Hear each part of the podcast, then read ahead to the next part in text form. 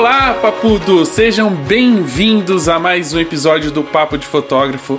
Eu sou Rafael Petroco e hoje nós vamos falar um assunto muito importante para os fotógrafos. Eu sei que tem muito fotógrafo interessado nesse assunto.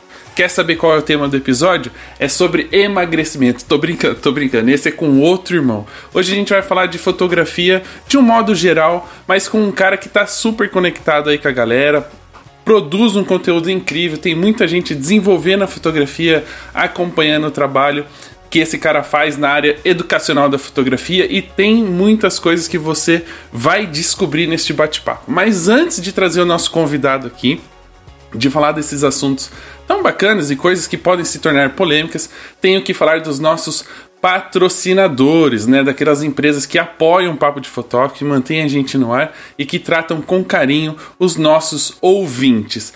Não posso falar de fotografia sem falar da Digipix, que é a nossa querida empresa que traduz em imagens impressas, em produtos, aquilo que a gente registra com a câmera e com os nossos olhos. Então, se você é um fotógrafo que atende os casais, atende famílias, é importantíssimo que você tenha um produto em mãos para oferecer para esse casal, para essa família. Porque imagina só sua foto guardada na nuvem ou aí nas redes sociais, que depois de alguns segundos ela já some e as pessoas acabam esquecendo. A gente tem como profissional que entregar algo que seja palpável, aquela que a pessoa abraça com carinho, que reúne a família em volta para poder ver o seu trabalho e, óbvio, go, né, gozar dessa, dessa lembrança muito bacana que tem impresso. Então a Digipix tem uma linha de produtos incrível para você, exemplo, por exemplo, você tem álbum, você tem uh, artigos para decoração, tem artigos que você pode dar de presente, como canecas e outras coisas. Então, você precisa acessar agora www.digipixpro.com digipix.com.br e conhecer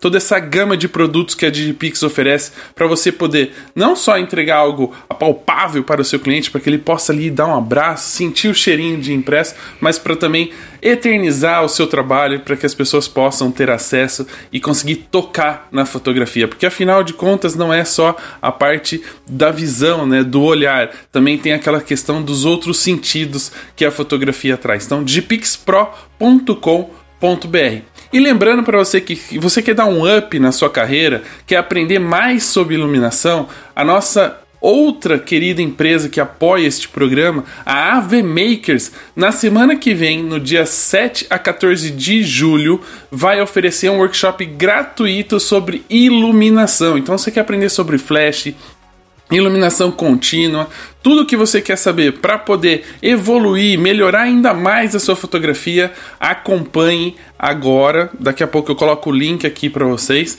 coloco na descrição e também no post para vocês acompanharem o workshop gratuito da VMakers. Não se esqueça de escrever e acompanhar tudo de pertinho, porque é muito conteúdo, muita coisa legal para você evoluir na fotografia e aprender mais sobre iluminação. E último recadinho só para lembrar que a Album está com o anuário da fotografia né, já disponível para você preencher essa pesquisa, que é super importante essas informações para o mercado, mas o mais legal de tudo é que a cada pesquisa respondida por vocês, a Album, junto com os parceiros que estão nesse anuário, vão doar dois reais para o Papo do Bem ou para a galera do Clique. Então a sua pesquisa, a sua resposta ajuda aos fotógrafos terem informações importantíssimas sobre o mercado e ainda é uma pesquisa solidária. Dois reais serão doados para projetos para o Papo do Bem e também para a galera do Clique. O link também está no post. Daqui a pouco eu passo aqui na telinha para quem está acompanhando no YouTube.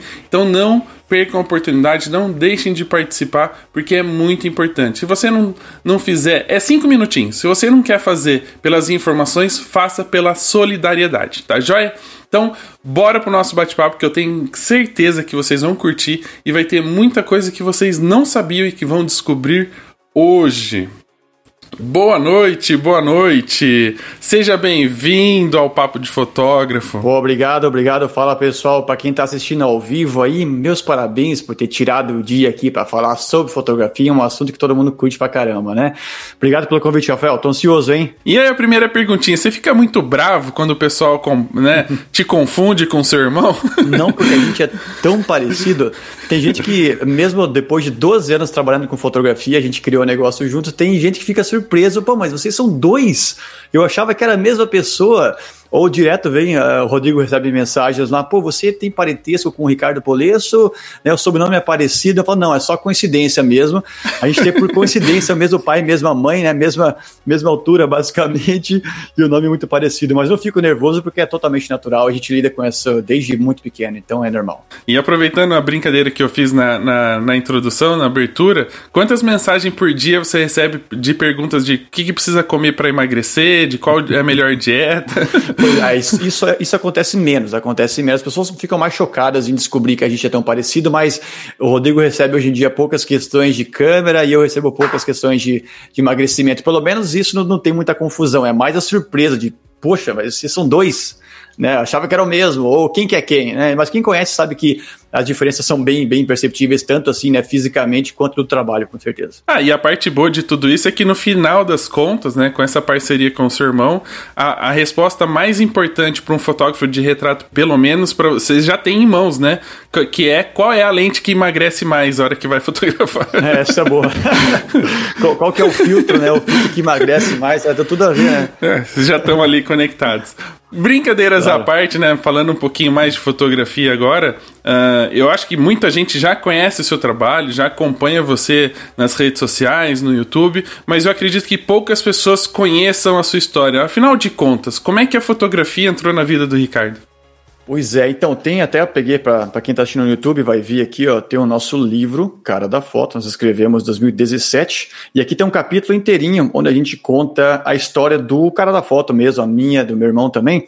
Mas assim, em resumo, a fotografia ela tá correndo na família há, assim, há bastante tempo. A gente foi descobrir até para escrever o livro que tinha um tio-avô nosso que ele foi um dos primeiros fotógrafos do país a fotografar em, preto, é, em cores, aliás. Inclusive, é tido como que ele que criou um método de revelação colorida no Brasil. É, o sobrenome dele acho que é Macanhã, não me lembro mais, tem que olhar no livro. Então tinha né, essa, essa presença da fotografia no sangue, na genética há bastante tempo. O meu avô trabalhou como fotógrafo também, foi uma das poucas pessoas que fotografaram o Papa quando veio para cá, e se enche de orgulho disso aí hoje em dia. Meu pai trabalhou em estúdio de revelação também. Então existia isso no passado, né? Mas para mim, assim, eu não nasci sabendo fotografar, eu não nasci, não foi o, o, cara prodígio da fotografia, surgiu meio que pela tangente. Desde bastante pequenininho, acho que eu, 7, 8 anos, eu pedi pro meu pai uma câmera fotográfica, ele me deu uma Polaroid. Então aquelas foram as minhas primeiras fotos. Eu comecei com a fotografia bastante novo, e fui, né, progredindo mais que na brincadeira até a, a, a gente fala em inglês, a life happens, então eu entrei na, na, no, no, colégio, acabei perdendo o interesse e ficou guardada lá essa Polaroid e algumas outras câmeras também. Eu fui retomar de volta só muitos anos para frente. Então, é, não sei quão fundo dá para ir nessa resposta, mas assim, numa casca de nós foi assim, eu tive contato bastante jovem, mas fui retomar, digamos, de forma consistente e ativa só muitos anos depois, tipo o quê? Uns 15, 20 anos atrás. Apesar de seu pai ter te dado a câmera, ter te incentivado Sim. assim, nunca forçou você ou obrigou você a, a, a, seguir a carreira de fotografia? Não, não, eu sempre me inspirei muito. O meu pai tinha, acho que tem até hoje uma aquelas filmadoras, a Panasonic, sabe? Aquelas gigantescas. Que precisa de três pessoas para carregar. Né? E ele sempre foi de, de, de, registrar os momentos da família. Então, eu sempre tive essa conexão muito forte, muito forte com reviver momentos.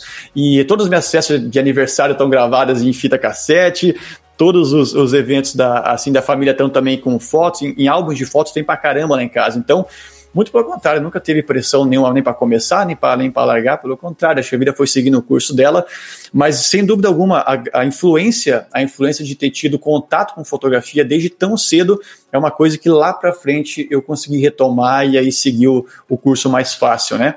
Mas não, acho que nunca teve pressão para largar nem para começar, não, pelo contrário. Ah, e, e, engraçado, eu vejo muitos profissionais né, falando que quando tem são de uma família de fotógrafos, que em alguns momentos, na verdade, eles não queriam se tornar fotógrafos justamente por conhecer como é que é, né? Por exemplo, Sim. tem um amigo nosso que é fotógrafo de casamento que ele fala: Eu não queria ser fotógrafo porque todo final de semana meu pai e minha mãe estavam fora de casa. É, né? Porque trabalhavam com eventos. Sim. Então ele falou: nunca quis ser fotógrafo de casamento. Aconteceu. Né? No, é. no, decorrer da vida, eu comecei a trabalhar junto com meu pai e hoje eu meio que assumi a bronca. É, dá para perceber que pela, pela sua história, pelo que você começou, que, que você também não teve, apesar de não ter ganhado a câmera e não ter sofrido Sim. nenhuma pressão, as coisas foram levando para esse Sim. caminho, né? Meio que foi natural. É. Não, não uma questão.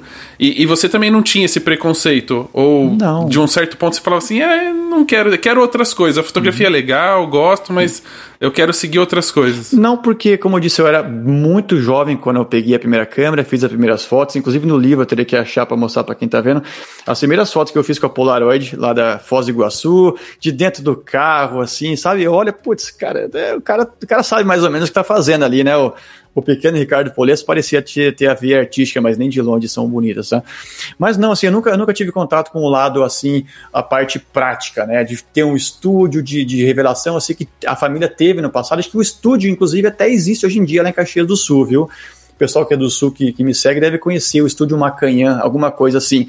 Então, é um estúdio, até onde eu sei, é de bastante sucesso lá, tem pessoas que trabalham lá ainda mas o meu pai trabalhava, eu acho que no, no estúdio para o pai dele. Então, o meu avô, sim, trabalhou por muitos anos como fotógrafo. Não sei dizer com, com, com certeza se, se é, era né, a principal atividade ou não, mas assim, eu não, eu não tenho como criar repulsa, digamos, ou ter uma, um sentimento negativo de uma coisa que eu não sei muito bem como é que funciona. Então, eu, eu, o que eu posso falar com certeza é que eu era fascinado por fotografia e pela arte de olhar, olhar né, a, os filmes, reviver aquelas, aquelas situações tão especiais que a gente passava em famílias, viagens, aniversários, um monte, um monte de fotos da época do, né, da, da lua de mel dos meus pais, casamento. Então, eu sempre adorei, adorei ver fotos é, que são, como a gente pode falar mais à frente, mas são âncoras de memória que eu falo. Você tira uma foto, você pode ver ela 20 anos depois, a sua cabeça é teletransportada para aquele mesmo momento, né? Então a ideia de, de, de, fotografar sempre foi muito, muito positiva. Eu não tenho nenhum tipo, digamos, de, de uh, energia negativa até hoje em dia. Nunca tive e nunca botei, eu acho. E, e, dentro desse processo todo de. A fotografia acabou entrando na sua vida, né? Depois Sim. você ganhou a Polaroid. Você foi estudar mais a, a fundo a fotografia, uh, queria se dedicar um pouco mais a ela. Como é que foi esse processo de, de poder se tornar hoje Sim. o Ricardo, que é um formador de opinião, um cara que, é, que ensina muitas pessoas? É, a fotografia, então, ela, ela voltou mais ativamente em meados de 2004 a 2007, se eu me lembro bem. A gente pegou umas, aquelas câmeras menores, point and shoot, aquelas de bolso que você tira, sai a lentezinha e tal, porque eu e meu irmão, né, nós criamos o cara da foto, então vou incluir aqui nesse momento. Então a gente sempre gostou de explorar explorar o mundo, explorar a cidade que a gente morava, os estados que a gente morava, por ter morado em vários estados do país também durante a minha juventude e infância, eu tive essa cultura bastante rica, assim, eu fui cada vez mais desenvolvendo essa curiosidade. Então, sempre que a gente ia visitar um lugar novo, uma paisagem bonita, a gente tinha que tirar foto para poder registrar aquilo lá. Então, como a gente tem esse espírito meio rebelde de querer explorar e descobrir, fazer trilha e se machucar inteiro, a fotografia veio como um anexo disso aí. Só que naquela época, né, 2000 e bolinha, não tinha YouTube como tem hoje. Não existia o quê? O Fotolog, acho que é antes Fotolog ainda, tinha o Flickr, que era uma plataforma grande. Então nós tínhamos aquelas é, câmeras. É, isso, aí é coisa, isso aí é coisa de fotógrafo cringe. É, é verdade. Flickr, é, Fotolog. Isso, isso, aí tem muita gente que nem sabe o que é, né? O Fotolog, o que, que é o o outro, o Orkut, né? época do Orkut, Orkut. também, escreveu, né? Passei aqui só para dizer um alô no scrapbook, né? Nossa, que tristeza. Por favor, não, não aprove esse depoimento. É, é, exatamente. O que, que eu posso falar desse cara, dessa pessoa? Nem conhece, né? Então, mas era aquela época, então, a fotografia estava mais séria porque a gente estava mais jovem, né? Era na adolescência, e aí. Mas aí acontecia que aquela câmera lá, ela, apesar de ser boa, hoje em dia eu consigo ver, a gente achava que o problema era a câmera, né? Porque faz as fotos lá, lugar bonito e a foto sai esquisita. E naquela época não tinha tutorial, pessoal. Hoje em dia você pode abrir aí o teu Google, digitar como fotografar melhor, vai cair no meu canal, vai cair no canal de outras pessoas também, e você pode aprender do dia para noite. Naquela época não existia isso aí. Existiam verdadeiros dinossauros da fotografia que faziam um desserviço para ensinar jogando um monte de, de, de, impedimentos na sua cabeça, que tem que saber da arte, da fotografia, da história da fotografia, da ótica, tem que ter equipamentos caros, etc. Então a gente bateu a cabeça nisso aí na época. Então, meados de 2007, 2000, de 4 a 2007, a gente começou a fotografar um pouquinho melhor. E foi aí onde a gente chegou nos primeiros bloqueios, né? Pô, como é que eu faço foto boa? Porque né, tem que ter alguma coisa errada. Obviamente não sou eu, né? Quem que vai se culpar? Não tinha celular pra você ligar pro seu avô, não né? Tinha, não tinha lugar não... celular para ligar pro pai. Não tinha. Eu... Pra tirar aquela dúvida. Exatamente. Então, e aí a gente começou a investigar, investigar e tinha, como eu falei, o Flickr na época, uma plataforma que acho que existe hoje em dia, onde você podia pesquisar fotos feitas com determinada câmera. Então a gente ia lá com a câmerazinha, era Olympus, não sei o que, colocava e via as fotos Cara, umas fotos massa pra caramba. Putz, o que, que, que tá acontecendo? Será que é o lugar, então? Será que eu sou um total inútil? Não sei nada, ou a câmera que é ruim? Então, depois de muitos anos, a gente comprou a primeira DSLR, né? A Canon T2i, que até hoje está na família aqui, família de câmeras aqui em casa. E aí, falei, cara, agora sim. Bati firme no peito, agora as minhas fotos são de fato esbugalhar olhos, né? E aí, pelo contrário, as fotos ficaram ainda piores, ainda piores, porque agora a câmera não fazia nada automaticamente. Era eu que tinha que ir lá configurar tudo. E aí ficou pior ainda. Então a gente começou, né, a, a Aí você falou, agora eu tô entendendo tudo. Aí, aí não, não tava nada, pior. Porque aí é onde você assume o controle, né? Então as fotos ficaram piores, aí vem aquele trabalho de identificar, identificar pontos onde dá para se estudar. Então a gente gastou absurdos com vários cursos de fotografia, com vários workshops, viajamos o mundo também para fotografar lado a lado com os melhores que tinham, livros, entende de ótica, entende de arte, entende de história, entende de tudo.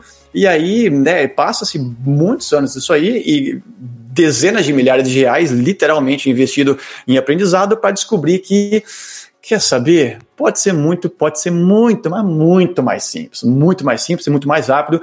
E foi aí, meados de 2012, quando eu e o Rodrigo fundamos o Cara da Foto com a missão de transformar a fotografia no país e com uma pegada totalmente assim democratizada. As pessoas aprendiam fotografia do zero em questão de dias. A gente já começou o negócio com um curso online também. E naquela época foi, foi um assim, conectou demais, conectou demais, porque ninguém tinha visto aquilo no, no, no país ainda, uma pegada tão simples é, dois piazão, né? Eu e meu irmão, a linguagem leve, ensinando fotografia e mostrando que dá para aprender. Então, basicamente foi isso aí. Né? Começa, bate de cabeça na parede, começa a abrir o buraco, vai estudando, vai estudando, gasta-se anos, descobre que não é o que o caminho tradicional diz que é, é outra coisa, e aí a gente começa depois com uma, uma, uma visão diferente. Não, e aí eu te pergunto, nesse processo todo, né? Uhum. Que foi um, um puta de um aprendizado, que uhum. eu acho que Uh, existem vários caminhos, né, para se aprender, mas eu acho que o que mais funciona, o que mais uh, a gente acaba absorvendo informação é o, é o verdadeiro pondo em prática aquilo que Exato. Vai descobrindo e, e descobrindo os erros e consertando e, e, assim melhorando. Sim. Hoje a gente tem a facilidade da internet para encurtar os caminhos, mas se não colocar em prática também não, não resolve nada, porque Exato. de teoria os livros já estão aí para dar é. as teorias, né? Exato. Uh, nesse processo todo, né? Uhum. Uh, você sempre teve essa, essa coisa da fotografia como hobby ou em algum momento você chegou e falou assim: não, eu vou trabalhar com fotografia, vou viver da fotografia? Eu decidi ensinar fotografia. Então a minha missão era mudar mudar a forma como se aprendia e se ensinava fotografia no Brasil. E hoje a gente tem alunos do mundo inteiro que falam português. Eu foco só no público que fala português hoje em dia, mas tem muita gente que que nos segue aqui do Canadá, no Brasil com certeza, Portugal, na Angola tem muita gente que segue a gente lá, é bem bacana. Então, mas a missão era, tudo bem, identifiquei aqui um problema seríssimo, porque assim, eu não quero que as pessoas tenham que passar ao mesmo tempo que eu, tenham que gastar tanto quanto eu para aprender fotografia. Então, na época, como eu falei, não tinha YouTube, como se eu não sei se existia YouTube ou não. Se existia, não tinha canal de fotografia. Se tivesse, era assim, aqueles caras estão começando, não tinha nada, né? era muito escasso o material. Então não tinha fonte boa de tutorial, não tinha fonte rápida e prática de, de, de dicas, artigo de fotografia, alguma coisa que você pudesse ler, colocar na prática e colher o resultado. Não existia isso em língua portuguesa. A gente identificou algumas pessoas que sabiam que estavam falando mais ou menos, porque a gente foi meio que filtrando ao longo dos anos que tipo de informação procede, qual que mais faz um desserviço. Então a gente identificou algumas pessoas de fora que aparentavam saber o que estão falando. Então a missão foi trazer para o Brasil uma forma mais simples fácil, barata e rápido de se aprender fotografia. Então, o objetivo não foi atuar como fotógrafo, mas sim como mentor, ensinar fotografia de um jeito diferente. Essa foi a missão original e continua sendo até hoje. Ah, é bacana, porque eu acho que tá aí uma informação que a gente pode até trazer, digamos, com exclusividade aqui no nosso bate-papo, é que muita gente acha que você é fotógrafo profissional, né? Um fotógrafo digamos, não que você não tenha o conhecimento técnico para ser, mas de viver da fotografia. Sim. Conta um pouquinho pra galera que na verdade não é bem assim. Do que, que, que, que você faz hoje, né? E, e, e aonde a fotografia se encaixa no, no, seu dia a dia. Perfeito. Tem um, um, vídeo que eu fiz no YouTube que é justamente sobre isso, né? O que é ser fotógrafo profissional? Não me lembro o título qual era, mas a única definição que existia é, e existe até hoje é que assim, foto... o primeiro, o conceito de fotógrafo profissional é uma coisa que não existe porque não tem nada que, que, né, que outorga você a ser um fotógrafo profissional. Então isso aí é gray zone, é, não existe preto e branco, todo mundo pode falar que é uma coisa, pode falar que é outra. E naquele vídeo eu falei assim, curiosamente ou não, os melhores fotógrafos do mundo não se identificam como fotógrafos profissionais. Eles se identificam como fotógrafos. Então, assim, esse, esse termo gera um preconceito grande, tem esse estigma em cima, né? Mas, enfim, respondendo a pergunta. Então, fotógrafo profissional, na minha pesquisa na época, era aquela pessoa que fazia pelo menos 50% da renda mensal dela, ou anual, anual, melhor dizendo, o arquivo do, foi um, acho que não me engano, uma matéria do New York Times, na época que foi, eu usei para fundar o artigo, que dizia que se você fatura pelo menos 50% da sua renda anual vindo de fotografia, você pode se considerar fotógrafo profissional. Se você tem uma câmera, digamos, que troca de lente, você pode se considerar fotógrafo profissional também. Se você acordou, né, ah, hoje eu estou me sentindo mais fotógrafo, você pode falar também. Não é, você não precisa de um, de um selo, não tem nenhum órgão que, que pode constatar que você é ou retirar de você. Ah, eu achei eu achava que você comprava câmera profissional, você virava profissional. Você comprava uma semi-profissional, você era um semi-profissional. Exatamente. Se você fotografa com celular, você o que, que é? O que, que seria? Entusiasta, talvez? Pode ser. É. Mas enfim, então, é, essa, essa, eu nunca, né? Eu nunca. Eu optei desde o começo a nunca vender o meu tempo para atuar como fotógrafo de contrato. Então, nunca fotografei casamento, nunca fotografei book, aniversário, sabe? Nunca fotografei campanha nenhuma. Essa foi uma escolha minha desde o começo, oportunidades não faltaram e não continuam não faltando, mas eu opto em focar naquilo que eu sei que eu posso agregar mais valor, que é ensinar pessoas, formar pessoas para que elas consigam fotografar melhor e aí elas fazem o que elas bem entenderem. Tem pessoas que hoje aprenderam comigo e estão ganhando concursos. Tem pessoas que aprenderam comigo, com o Rodrigo, com o cara da foto, os outros canais também, e estão atuando como profissionais muito bem sucedidos, fotografando eventos, fotografando né, casamentos, esse tipo de coisa e faturando bastante grana. Então a minha opção foi: deixa eu focar, eu sou uma pessoa bem minimalista, eu tenho que ter o foco assim é, a nível de laser. Que se eu focar em duas, três coisas, eu vou saber que eu não vou conseguir fazer o melhor trabalho trabalho possível naquilo lá. Então, em momento algum, eu, eu achei que fosse interessante para a minha missão de transformar a fotografia no Brasil, atuando, no caso, como profissional, saindo de casa, tendo, né, ó, você tem que fazer 20 fotos daquele carro nessa posição, senão não vai conseguir fechar o contrato. Tem que viajar lá para Islândia, subir no avião, tem aquele filme, né, do Steve Carell que sobe no avião, faz aquela foto lá do, né, do, do vulcão explodindo, né? Então, eu nunca gostei dessa de estar tá meio que num, cabe, num cabresto de, olha, tem que fazer isso em X horas e mandar para mim assim, eu vou recusar, senão não sei o quê. Então, essa pressão para mim nunca foi boa, nunca combinou comigo. Tem muitas pessoas que fazem perfeitamente bem, conseguem trabalhar, mas eu não me identifico com isso aí, não. Não, e a gente olhando um pouquinho do, da sua história, né? Você está falando aí já de 2012, Sim. Né, são nove anos produzindo conteúdo. Por não ser um fotógrafo profissional, digamos, que viva da fotografia, Sim. em algum momento você uh, sente ou já, já recebeu alguma mensagem de meio que um preconceito, né? Do tipo assim, ah, como é que você fala de fotografia, ensina os outros a fotografar e você nem vive disso? Sim. Ou de pessoas que falam assim, pô, Ricardo, eu até acho que o conteúdo que você está fazendo é legal, mas você nem é fotógrafo, como é que eu vou saber se isso é verdade? Existe esse preconceito do próprio Olha, mercado fotográfico? Não, nunca aconteceu, nunca aconteceu, porque a mensagem sempre é muito clara, é ensinar fotografia para qualquer pessoa. Então, nos meus quase 50 mil alunos, tá aí a forma que se vive de fotografia, nos meus quase 50 mil alunos, tem pessoas que vêm de todas as caminhadas de vida, pessoas que são fotógrafos profissionais, tem gente que fotografa há 30 anos e, e entrou para o curso Master, por exemplo, e falou, cara, eu aprendi aqui nessas 25 horas de curso que eu não aprendi em 30 anos de prática. Então, a mensagem assim foi muito clara, né? E até hoje, assim, literalmente nunca teve esse preconceito especificamente, não. Ninguém nunca falou, ah, como é que você está falando de fotografia se você não é? Primeiro porque se o cara assistir qualquer coisa que eu faço, ele vai entender, porque assim, não tem, ninguém está tentando se passar por nada. É informação gratuita, na grande maioria, e tá lá na cara, na lata. O cara vai ver que lá vai, putz, Como é que eu vou criticar um cara desse? Ele não está querendo me enfiar nada igual abaixo, não está se dizendo passar por isso, por aquilo, ele está compartilhando conhecimento, e se a pessoa quiser, por conta, ir além, ela pode pular em algum curso e ser feliz. É a opção dela. Então, nunca teve esse preconceito, sinceramente, nunca, nunca. Ninguém falou, ah, você está falando isso, não sei o quê. E essa questão de volta, né, de, de fotógrafo profissional, é complicado, porque assim, eu ensino fotografia, eu tenho cinco cursos de fotografia, tenho livro de fotografia, tenho um canal do YouTube, tenho mídias sociais todas que geram renda. Então, assim, é, tecnicamente, poderia ser considerado fotógrafo profissional. O fato de eu não vender cliques, não vender o meu tempo, não sair na rua com a mochilinha com cinco cartões e acidente e que lotar todos num evento de corrida, por exemplo, isso não quer dizer que você é mais né, fotógrafo profissional do que outro.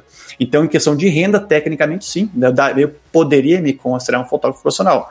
Mas de volta, as melhores pessoas, os que eu conheço pelo menos e eu fui pesquisar, eles não se intitulam porque não, sei lá, gera gera se eu tenho uma formalidade que eu acho que engessa mais as coisas do que do que democratiza, sabe? Eu acho que assim, a pessoa é fotógrafa, ponto final. Ou nem fotógrafo, gosta de fotografar, tira fotografias, o pessoal pode ter galerias, pode atuar como, né? Acho que a questão profissional se atua mais, deixa eu contratar essa pessoa. Né? Acho que aí essa é a conotação principal que as pessoas podem ter. Fotógrafo profissional é aquele cara que eu posso pagar, contratar para me tirar 20 fotos em troca de, sei lá, X mil reais. Então, nesse conceito, não, não mesmo, não mesmo. Agora, como, como renda, como uh, influência, como uh, relevância no mercado da fotografia, com certeza eu estaria apto a me encaixar nisso aí. Então, é de volta, é área cinza, né? Não tem preto, não tem branco, não tem um, não tem zero. Tem muitos, muitas frações no meio. É, e o, o, pior de tudo é que não se encaixa aquela piadinha com você quando a pessoa pergunta: você só fotografa ou trabalha também? Você pode falar, é não, boa, eu né? fotografo e trabalho. Essa é muito boa. não, é, você não consegue fazer a piadinha com você. Não, mas para fazer uma outra, a minha formação ela é em desenvolvimento de sistemas. E lá os caras tinha até camisa assim na, na, na, UFPR, né, Universidade Federal do Paraná, o pessoal exibia assim, né, sou garoto de programa, porque a gente programava, né? Então essa é outra piada interna lá da da, da piazada da UFPR lá. Né, essa piada sempre fala, você faz, pro, quanto é que tá o programa aí? Quanto é que você tá cobrando para fazer programa aí? Ah, escutava direto e, isso na época.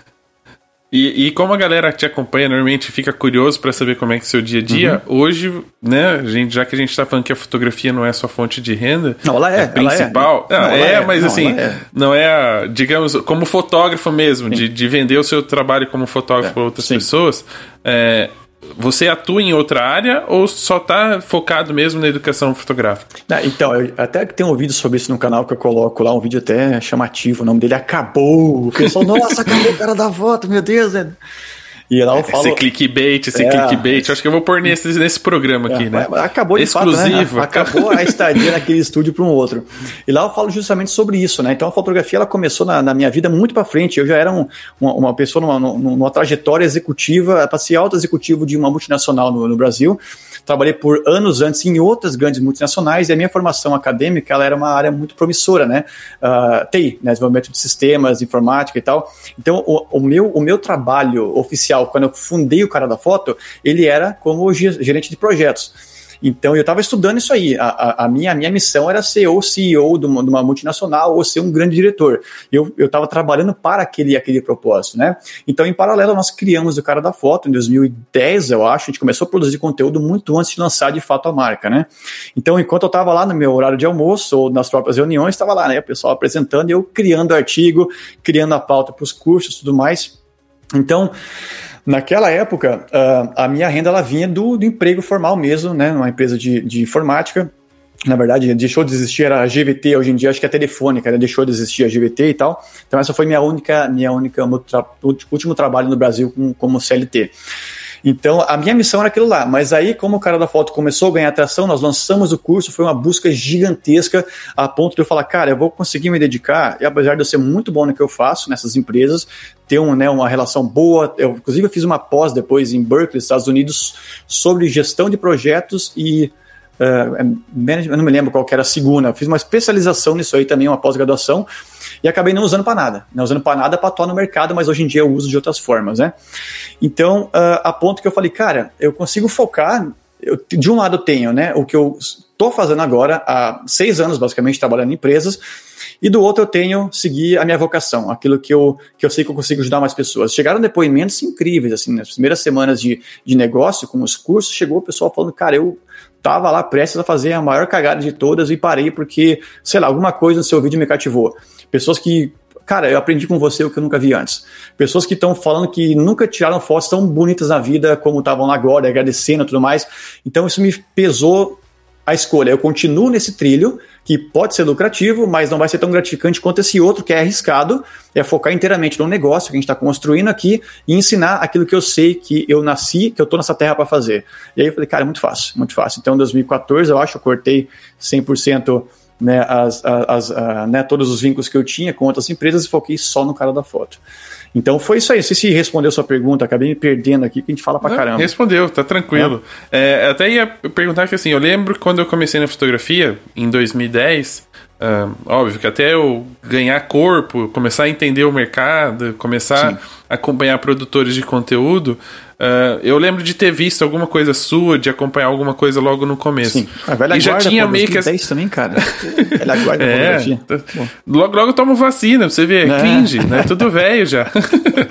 já daqui a pouco tá na, na, na minha vez, Boa. então já tá uh, um pouquinho avançado, Sim. né? O estágio aqui. Eu peguei, pra você ter uma ideia, eu comecei ah, que eu tive contato com a fotografia. Eu era pequeno, tinha 14 anos, uhum. eu era assistente de, de fotógrafo, eu ficava segurando aqueles flashzinhos. Sei, sei. que, que disparava por fotocélula, né? Ah, aprendeu Três tudo, né? vezes né? só, porque acabava a bateria. Não, imagina. Pelo menos era aquele que explodia e, com pólvora, né? É, e o segundo contato com a fotografia foi quando eu trabalhava numa gráfica expressa num shopping que a gente tinha uma Mavica que, que gravava ah, no disquete. Nossa senhora. Era uma foto por disquete. Nossa, vocês são tudo do tempo aí, cara. Eu pegar meu óculos lá, que começou até a falhar a visão aqui de tão, tão passado que a gente foi. É. Então, mas aí, profissionalmente mesmo, só em 2010, né, quando eu, eu casei e acabei indo trabalhar Sim. no estúdio que fotografou meu casamento. E lembro de, de acompanhar vocês logo no começo.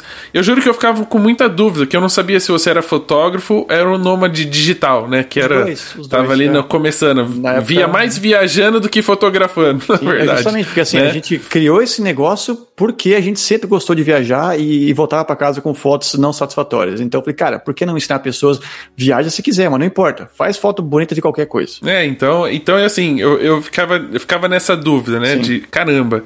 É, em, em que momento, é óbvio que os cursos aí começaram a te dar um respaldo financeiro para você Sim. produzir sempre mais. Mas já teve uh, em algum momento que você monetizou suas imagens, por exemplo, para dar um ter uma renda extra? Como é que você fez esse processo? Como é que foi? Então, como eu te falei, eu sou uma pessoa com, né, a minha cabeça, ela funciona a 300 km por hora, a minha boca funciona a 100 por hora, acaba atropelando as palavras, mas mais que tudo eu tenho que ter um foco, um foco muito pequeno para eu poder, né, jogar toda essa energia em uma coisa ao mesmo tempo. Então, em nenhum momento até hoje eu consegui me é, destacar do propósito de como é que eu posso agregar mais valor ainda nessa parte de ensinar fotografia. Então, ao longo desse tempo todo, eu já cedi muitas imagens minhas gratuitamente. Inclusive, eu cedi essa semana aqui para o maior jornal do, do Brasil, no Canadá, cedi algumas imagens minhas para eles fazerem uma matéria. Vou ceder mais algumas em breve para esse jornal, mais alguns outros também. Já cedi para uh, mídias do Brasil, para uma mídia lá da Alemanha também já cedi para, pode mostrar essa foto tranquilamente. Então, coisas que tipicamente paga-se direitos autorais, para mostrar, para exibir e tal, eu cedo gratuitamente, porque se, a, se pode ajudar, se vai incentivar alguém a sair para fotografar aquela mesma cena e tal, eu faço gratuitamente. Quanto à questão de galeria, por exemplo, né? Galeria, o meu grande amigo Trey Radcliffe, a gente conversou bastante vezes e o Trey ó, continua sendo fotógrafo mais uh, deixa eu, qual que seria a palavra correta, o mais seguido do mundo. Ele tem literalmente bilhões, bilhões de visualizações do Google Plus. Ele é um cara que trabalhou lá no, na, no Vale do Silício no começo, então é amigo do Zuckerberg, amigo dos caras do Google, tudo mais lá. Então ele, Aí tem uma ajudinha do algoritmo. É, ele, ele, no começo, no começo ele é, falava com a gente de lá do escritório do, do Facebook, por exemplo.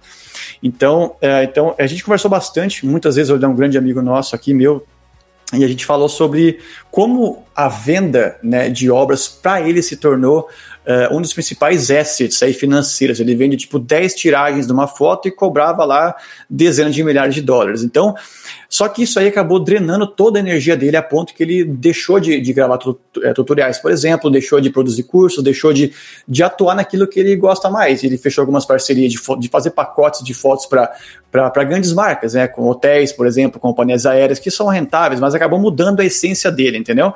Então a gente conversou, pô, tô fazendo aqui, né, 10 tiragens, vendi uma foto pro Leonardo DiCaprio, fato, vendi outra pro Edward Norton, vou encontrar o Tom Brady possivelmente lá na Nova York para tentar fazer alguma coisa para ele. Então ele se colocou nesse ciclo, mas ele mudou a essência. Mudou a essência porque ele teve que focar nisso aí.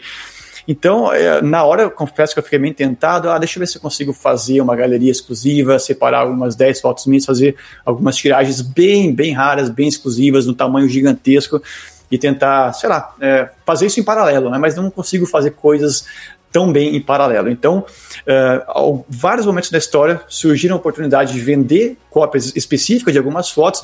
Eu optei por não fazer porque eu não vou conseguir me dedicar para isso aí.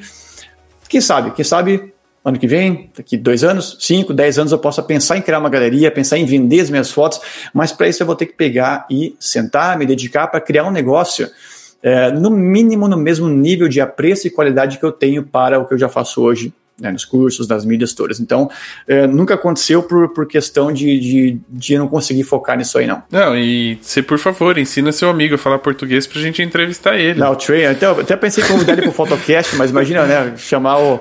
Ele mora na Nova Zelândia, o que já é o oposto, outro fuso horário. E a gente gravou um tutorial com ele quando ele veio para cá, para Toronto. A gente dirigiu até uma cidade dos Estados Unidos e gravamos. Eu estava fotografando lá, foi quando a gente falou mais sobre, sobre essa questão. A gente acompanhou ele enquanto ele fazia uh, um desses jobs para, se não me engano, acho que foi o, o Hits, Hits Carlton, que eu estava fotografando lá. A gente, ah, vamos junto. Ele estava aqui, a gente dirigiu até lá e depois a gente conversou sobre isso. Mas eu gravei um videozinho, gravei um videozinho, ah, Trey, fala aí, né? Que, que é, câmera é o que mais importa na fotografia, disse pra galera aí. Aí ele falou, falou, falou. Mas é uma trabalheira ter que, ter que dublar, e ao vivo é impossível, né? Impossível. Não, e eu quero ver ele falar esbugalhar os hum. olhos. É verdade, tem que ensinar a própria dicção, né? Vai ser difícil. Ai, ai. Mas é legal, e, e, aproveitando falando disso, né? É óbvio que. Uh, a monetização é um processo, né? Você vai, como você já disse, você, vai, você tem que se preparar para focar muito nisso. Mas aí o que acontece? Durante as viagens você acaba fotografando muito, né? E Óbvio, viagem sempre tem perrengues, né? Sim, tem. Quais foram os maiores perrengues que você já passou para conseguir fazer a imagem que você estava buscando ali, procurando? Pois é, essa é difícil, porque assim, a liberdade de poder voltar no dia seguinte eu sempre tive, graças a Deus. Eu não tinha, ó, você tem que fazer essa foto hoje e me devolver até amanhã, porque senão eu vou cancelar o contrato, eu vou chutar sua bunda. então isso nunca aconteceu. É, eu já pude, já aconteceu inúmeras vezes eu ir até um lugar, dirigir, levantar né, três e meia da manhã, literalmente, depois de dormir meia-noite no, no dia seguinte, para pegar o pôr do sol naquele lugar que eu queria e tal. Chega lá e tem uma baita nuvem cobrindo tudo. Tudo bem, vou fazer o melhor que eu posso e volto amanhã se eu puder. Então, perrengues nesse aspecto de viagens frustradas acontece diariamente. Quem fotografa em ambientes que você não está no controle, né? Quem fotografa em estúdio pode controlar as luzes, desculpa, as mode a modelo, o modelo pode posicionar melhor né, a, o, as variáveis. Agora, a natureza, você não pode falar para a montanha, ô montanha, vira um pouco mais para esquerda aí.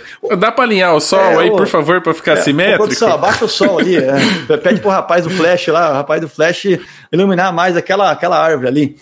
Então, dependendo do seu nível de exigência, isso acontece bastante. Agora, perrengues que eu me lembro uh, de ter passado, eu sempre conto um mesmo.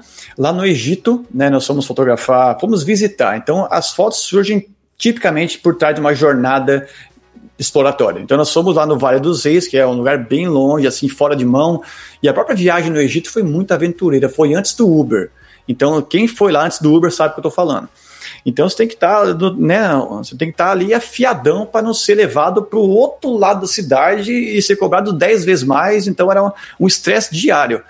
E aí chegamos a esse lugar aí que é longe de Cairo, né, numa cidade mais ao norte, ao sul, desculpa. E aí, né, pô, lugar incrível. E eu falei, cara, eu vou fazer uma foto aqui, vou fazer uma foto aqui, vai ser agora e vai esbugalhar geral. Até, até os hierógrafos ali vão ficar de olhos esbugalhados, né? aí uh, tirei a câmera do bolso, comecei a fazer a foto lá, saiu um cara assim da, né, da, da sombra pegou a câmera. Da areia, né? Aquelas, o cara saiu, aquelas coisas escondidas da areia, assim. Exatamente. O cara saiu, pegou minha câmera. Ah, você não pode fotografar aqui, não sei o que. Eu falei, como não, cara? Não, não pode fotografar, vou ter que pegar a sua câmera, vou ter que ter, deletar as fotos e tal. Eu falei, como, como assim, bicho? Como assim? Aí, ah, se você me der aqui, acho que era a Ba na época, não lembro, não, Ba é na Tailândia, não lembro qual era a moeda. Ah, se você me der aqui pounds, era pounds. Se você me der 200 pounds, eu, eu, eu, eu deixo você sair. Então era um esquema, tinha muitos esquemas na época, hoje em dia tem menos por causa da internet. E aí eu paguei pro cara, o cara me devolveu a câmera lá e boa, acabou saindo caro pra caramba essa foto aí. Foi acho que uh, 200 uh, euros na época, equivalente a uh, libra esterlina. Então acabou saindo caro a experiência, mas assim, é uma foto que eu uso em todas as minhas aulas basicamente. Já apareceu em dezenas de, de dos maiores sites que tem de fotografia também, então acabou valendo a pena. Mas foi uma daquelas poucas situações que eu pensei, putz, sério mesmo, cara, sério mesmo.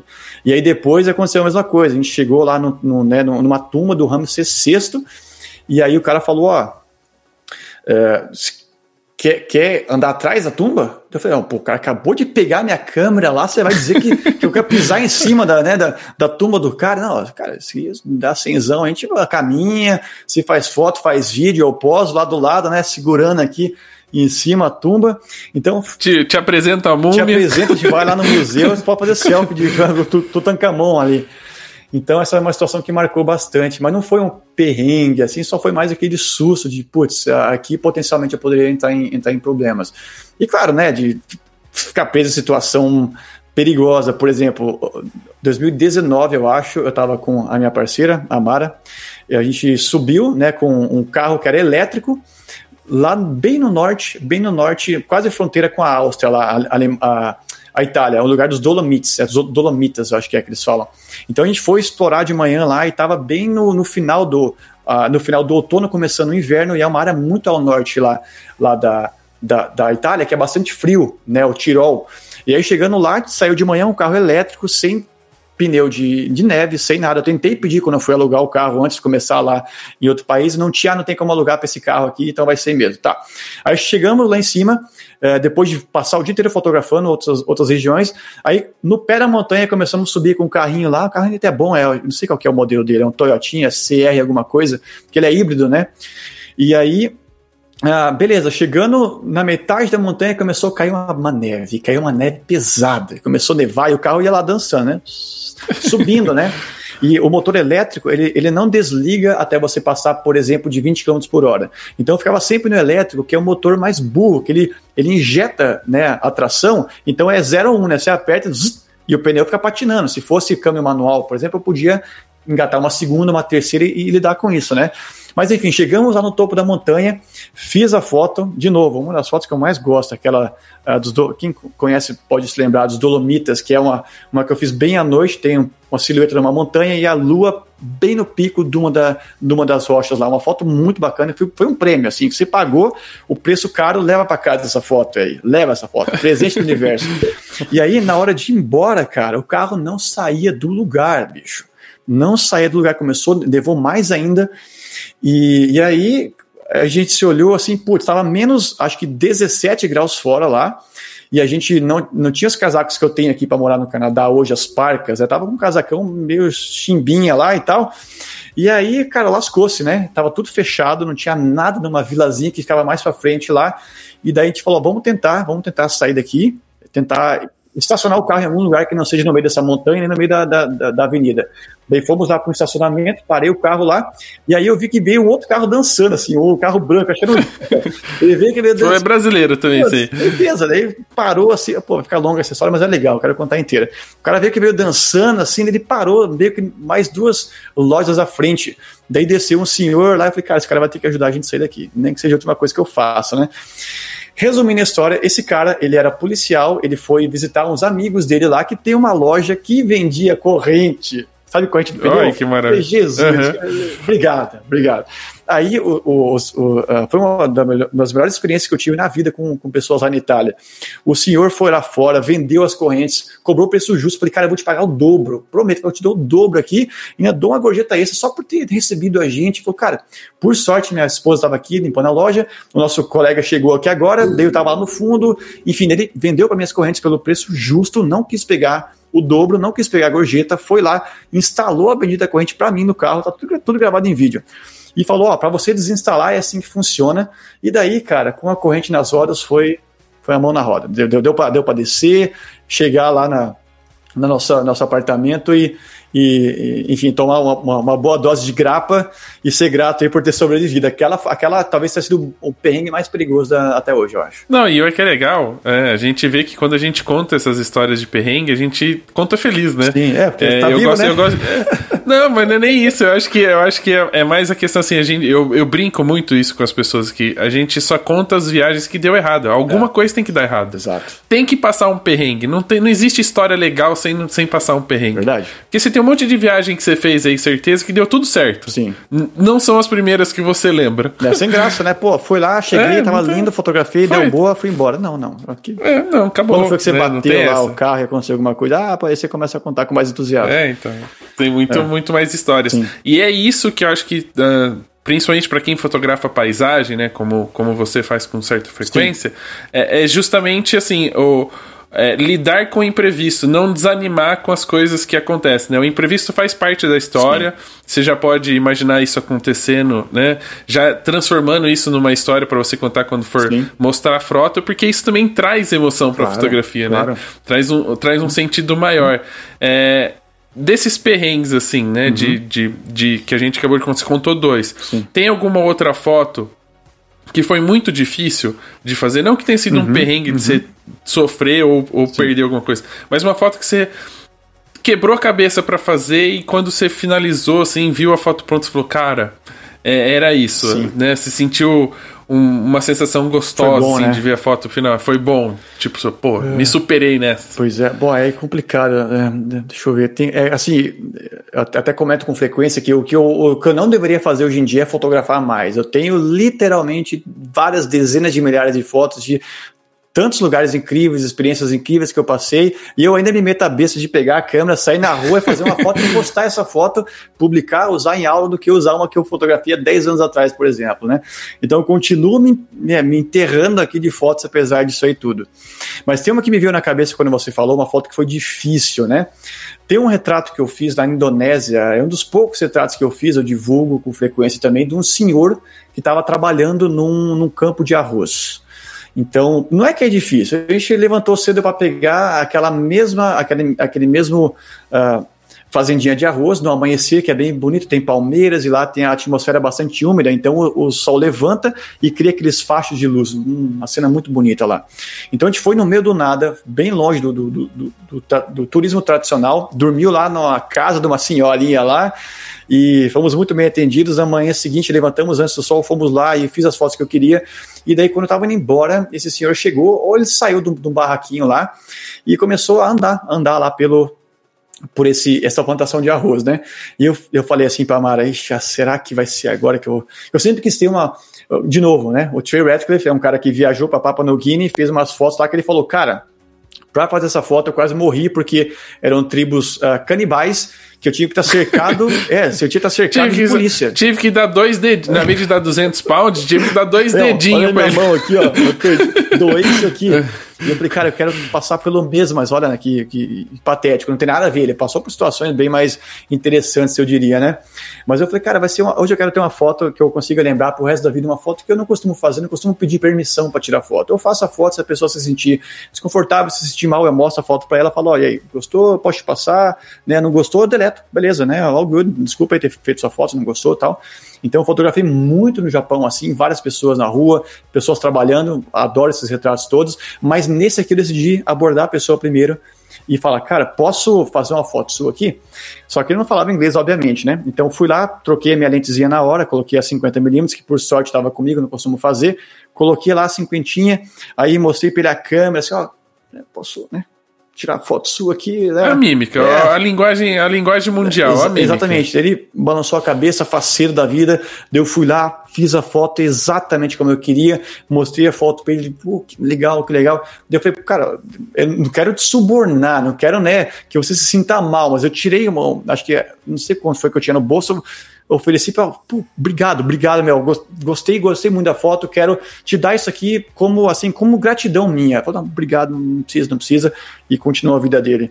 Então isso marcou demais. Então é, é difícil porque essa é uma situação que eu tipicamente não faço. Eu não abordo a pessoa, oh, posso tirar uma foto sua, porque daquela situação que ela, ela é menos natural, né? Mas o cara, ele, ele, ele ficou ele olhou para a lente um pouquinho, daí ele piscou e aí começou, ele andou de volta para, tava tipo, ah, beleza, já deve ter feito a foto. Ele andou mais um pouquinho, ele olhou de volta, nessa hora que ele olhou de volta, foi a foto que eu mais gostei, porque foi um olhar mais. Ele olhou para ver se você tinha ido é, embora. É, assim, pô, será, que esse, tava... será que esse cara esquisito aqui, que com certeza não é indonésio, né? Vai, vai sair, né? A hora que ele virou. Será que vai ficar aqui o tempo todo? Quanto tempo ele vai ficar aqui? Exatamente, porque ali não é uma região turística, né? Tem os outros, os outros uh, plantações de arroz que tem bastante gente que fica lá posando, né? E não, não, não trabalhadores que nem esse cara, enfim. Mas aí marcou por isso, marcou porque não é, o, não é aquilo que eu faço uh, normalmente. O resultado ficou bem legal, eu gosto muito da foto até hoje. Tem até um videozinho que a Mara fez os bastidores, deu é todo né, desengonçadão com a câmera, mostrando pra ele, ele balançando a cabeça. Ah, legal, legal. E seguiu a vida dele. E já que a gente está falando de fotografia de viagem, eu acredito que uh, a gente pode, possa incluir dentro desse pacote as fotografias de paisagem, Sim. né? Porque é um conjunto. Uh, muita gente deve te questionar, deve te acompanhar justamente pelas imagens que você produz. Vamos falar um pouquinho, então, talvez aí da parte um pouco mais técnica para a galera.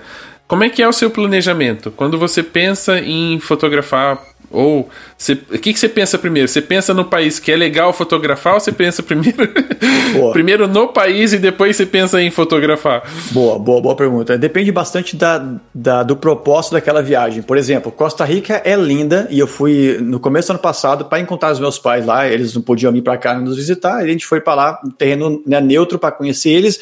E lá eu fiz meia dúzia de fotos, basicamente. Então é um lugar lindo para fotografia, mas não era o objetivo da viagem. Acabei fotografando muito pouco.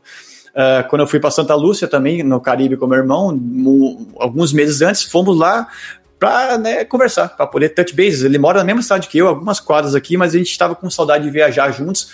Então nós fomos lá para andar de jet ski, ficar curtindo, batendo papo fora e fotografamos o quê? Nada, basicamente, também.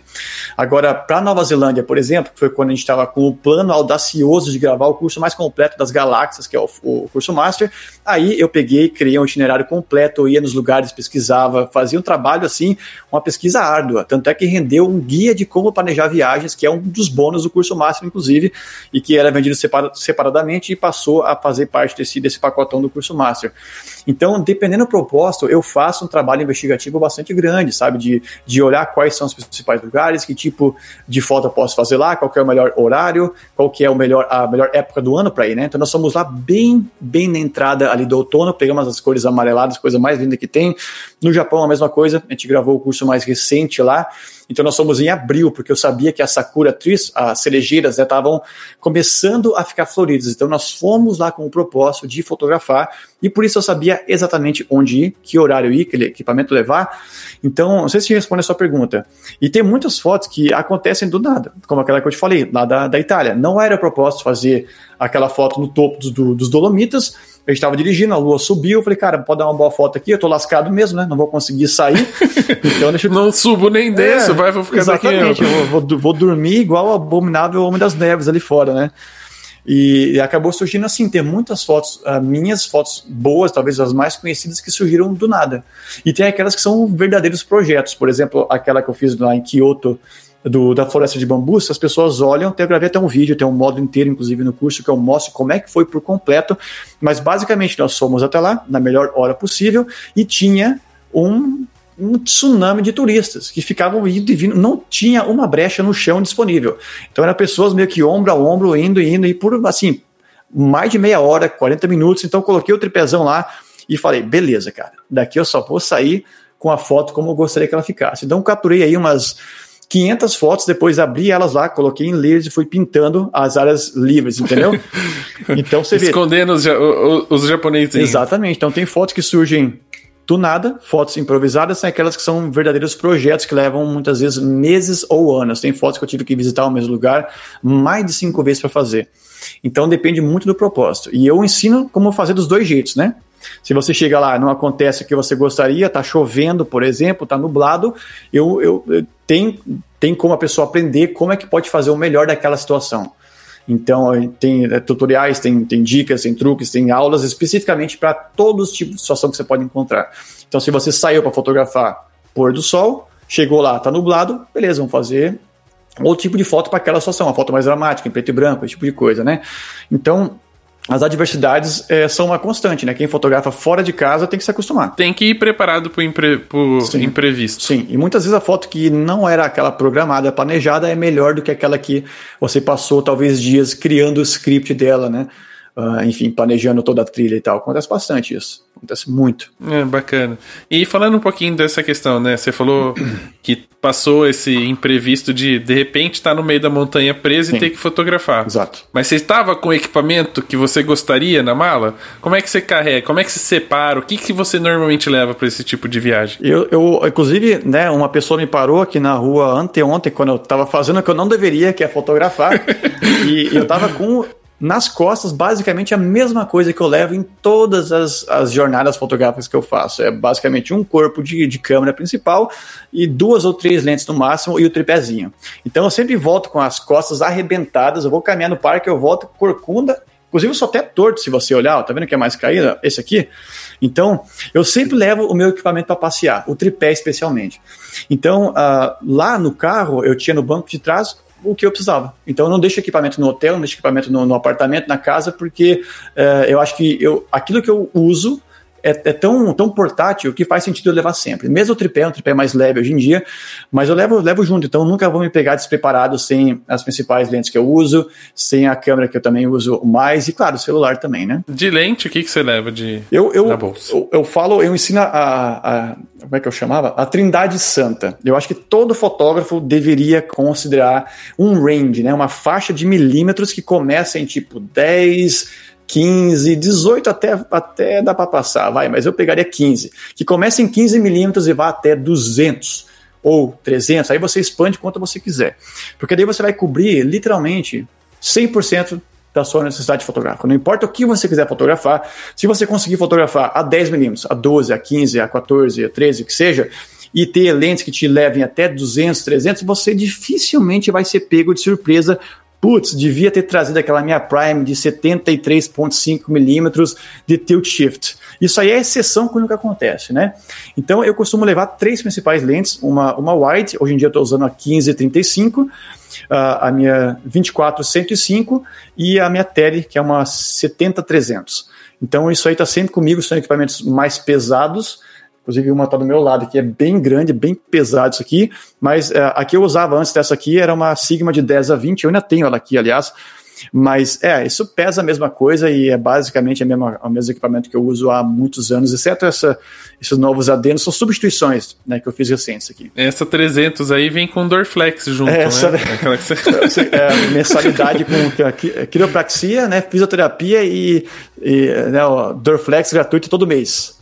200, 200 cápsulas. E aí você falou que no seu kit de equipamento também você carrega o celular, né? Que hoje é, querendo ou não, uma das principais ferramentas da fotografia, né? A fotografia cresceu muito, ficou muito uh, em evidência nos últimos tempos, justamente porque os celulares vêm avançando. Você usa bastante o celular, fotografa bastante com ele. Você acha que você consegue uh, atingir o mesmo nível com, do que uma câmera uh, DSLR ou mirrorless? Você consegue chegar no mesmo nível? Você, você se sente satisfeito com o resultado? A satisfação existe, com certeza. É muito mais satisfatório tirar uma foto aqui com o celular, editar no celular e, e, ver a foto ali, ou você só aponta, né? Você liga a câmera, aponta, tá lá, tá tudo equilibrado, tem um HDR escondido, o Deep Fusion tá acontecendo rolando solto ali. Quando você liga a sua câmera, não tem nada original, não tem nada, nada, nada, nada, zero, zero. Tá rolando, sério, trilhões de, de ações que você nem sabe que estão acontecendo, estão por segundo por debaixo dos panos. Então você vê lá o celão, o céu, a celão é boa, né? O céuzão azul, né? A, a, árvorezinha verdinha, o sol tá, o sol tá de frente para a lente, mas está lá bonitão também. Então é muito mais gratificante você ver a cena já pré-editada, vamos dizer assim, com o celular. É muito mais conveniente. Agora, eu, eu sempre foco na questão de ter mais controle. Então, se eu quiser uma foto séria para portfólio ou para algum propósito específico, para estar tá plotado em algum lugar em tamanho muito maior, eu vou levar sempre, sempre a minha câmera junto. Então acho que tem espaço para os dois, né? O celular é conveniente, é portátil, é levinho, tem esse aqui eu uso tem três lentes que são a Trindade Santa que eu, eu uso na, na, na, com, a, com a, o meu equipamento, digamos, mais sério, eu tenho aqui também. Então é tentador. Tem horas que você pega lá a câmera, coloca no tripé e você fala, putz, essa deu muito boa, né? Aí você pega o celular vai fazer uma história aqui. Aí você liga o Instagram, pô, tá melhor aqui, cara. Como assim, meu Deus? Mas eu sempre lembro, tá, qual que é o propósito para essa foto, né? Inclusive tem fotos minhas que de brincadeira eu mandei para concurso, foto de celular, assim, por muito tempo, e, e bateu na trave. Foi assim, a, a, foto, se você dá um zoom lá, tá péssima qualidade. Ah, só para testar, fazer um experimento social aqui para um vídeo que eu tinha feito, mandei. E, boa, então, dependendo o que você quer fazer com a foto, tem a escolha certa. Tá? Tem a escolha mais ou menos e a escolha certa. Se for a foto séria, que você tenha um, um, uma missão com aquela foto, leva a câmera junto porque é inigualável. Não importa a resolução, ah, porque meu celular faz 115 megapixels. Tudo bem, mas olha a qualidade. O celular, olha a espessura do celular, ó. E aqui dentro ele é câmera, ele é videogame, ele é e-mail, ele é YouTube. Olha o tamanho de uma lente, ó. Uma lente, uma lente só. Então, é, aqui... Sem falar do sensor, né? Exatamente. Sem falar do sensor, Isso aqui é feito para tudo, comparar. né? Isso aqui é feito para uma coisa só, capturar imagem. Isso aqui é feito para capturar imagem mais 3.5 mil coisas aproximadamente, né?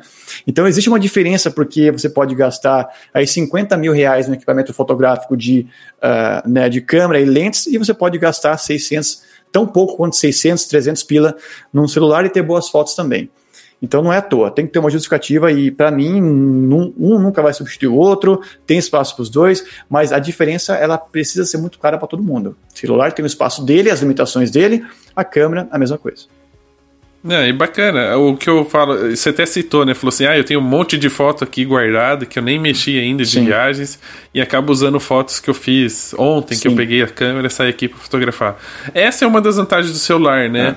É. A gente não procrastina, porque até você descarregar essas fotos, Exatamente. aí você tá cansado, aí você não quer mexer, fica lá, né? E no celular não, você tá prático, você já tá ali em dois, três minutinhos é. e acaba já gerando resultado e você não procrastina e acaba até produzindo mais do que com a câmera, mas é como você disse, é propósito, tem que ter é. um, objetivo. Para que, que eu estou fazendo aquilo? Para quem trabalha, por exemplo, com fotografia de paisagem, pensa transformar isso em fine art, de fazer quadros, vender para decoração, provavelmente o celular não, não vai não né? vai ser o suficiente, vai, você vai ter que trabalhar com, com câmeras mesmo que tem um sensor melhor, né? A pessoa pode, pode criar, digamos, esse usar isso a favor dela. Eu sou o fotógrafo de fine art que só vende fotos com celular. Beleza, já é um diferencial. Tá todo mundo fazendo foto aí e vendendo em galeria, beleza, tá? Qual que é o seu diferencial? É a sua foto é mais bonita? Não, não. Foto que vende não é foto bonita. Outra, outra misconception que as pessoas têm, acho que para vender foto tem que ser foto bonita e tal. Não é isso. Não é a foto que vende é aquela foto que cumpre o propósito do lugar.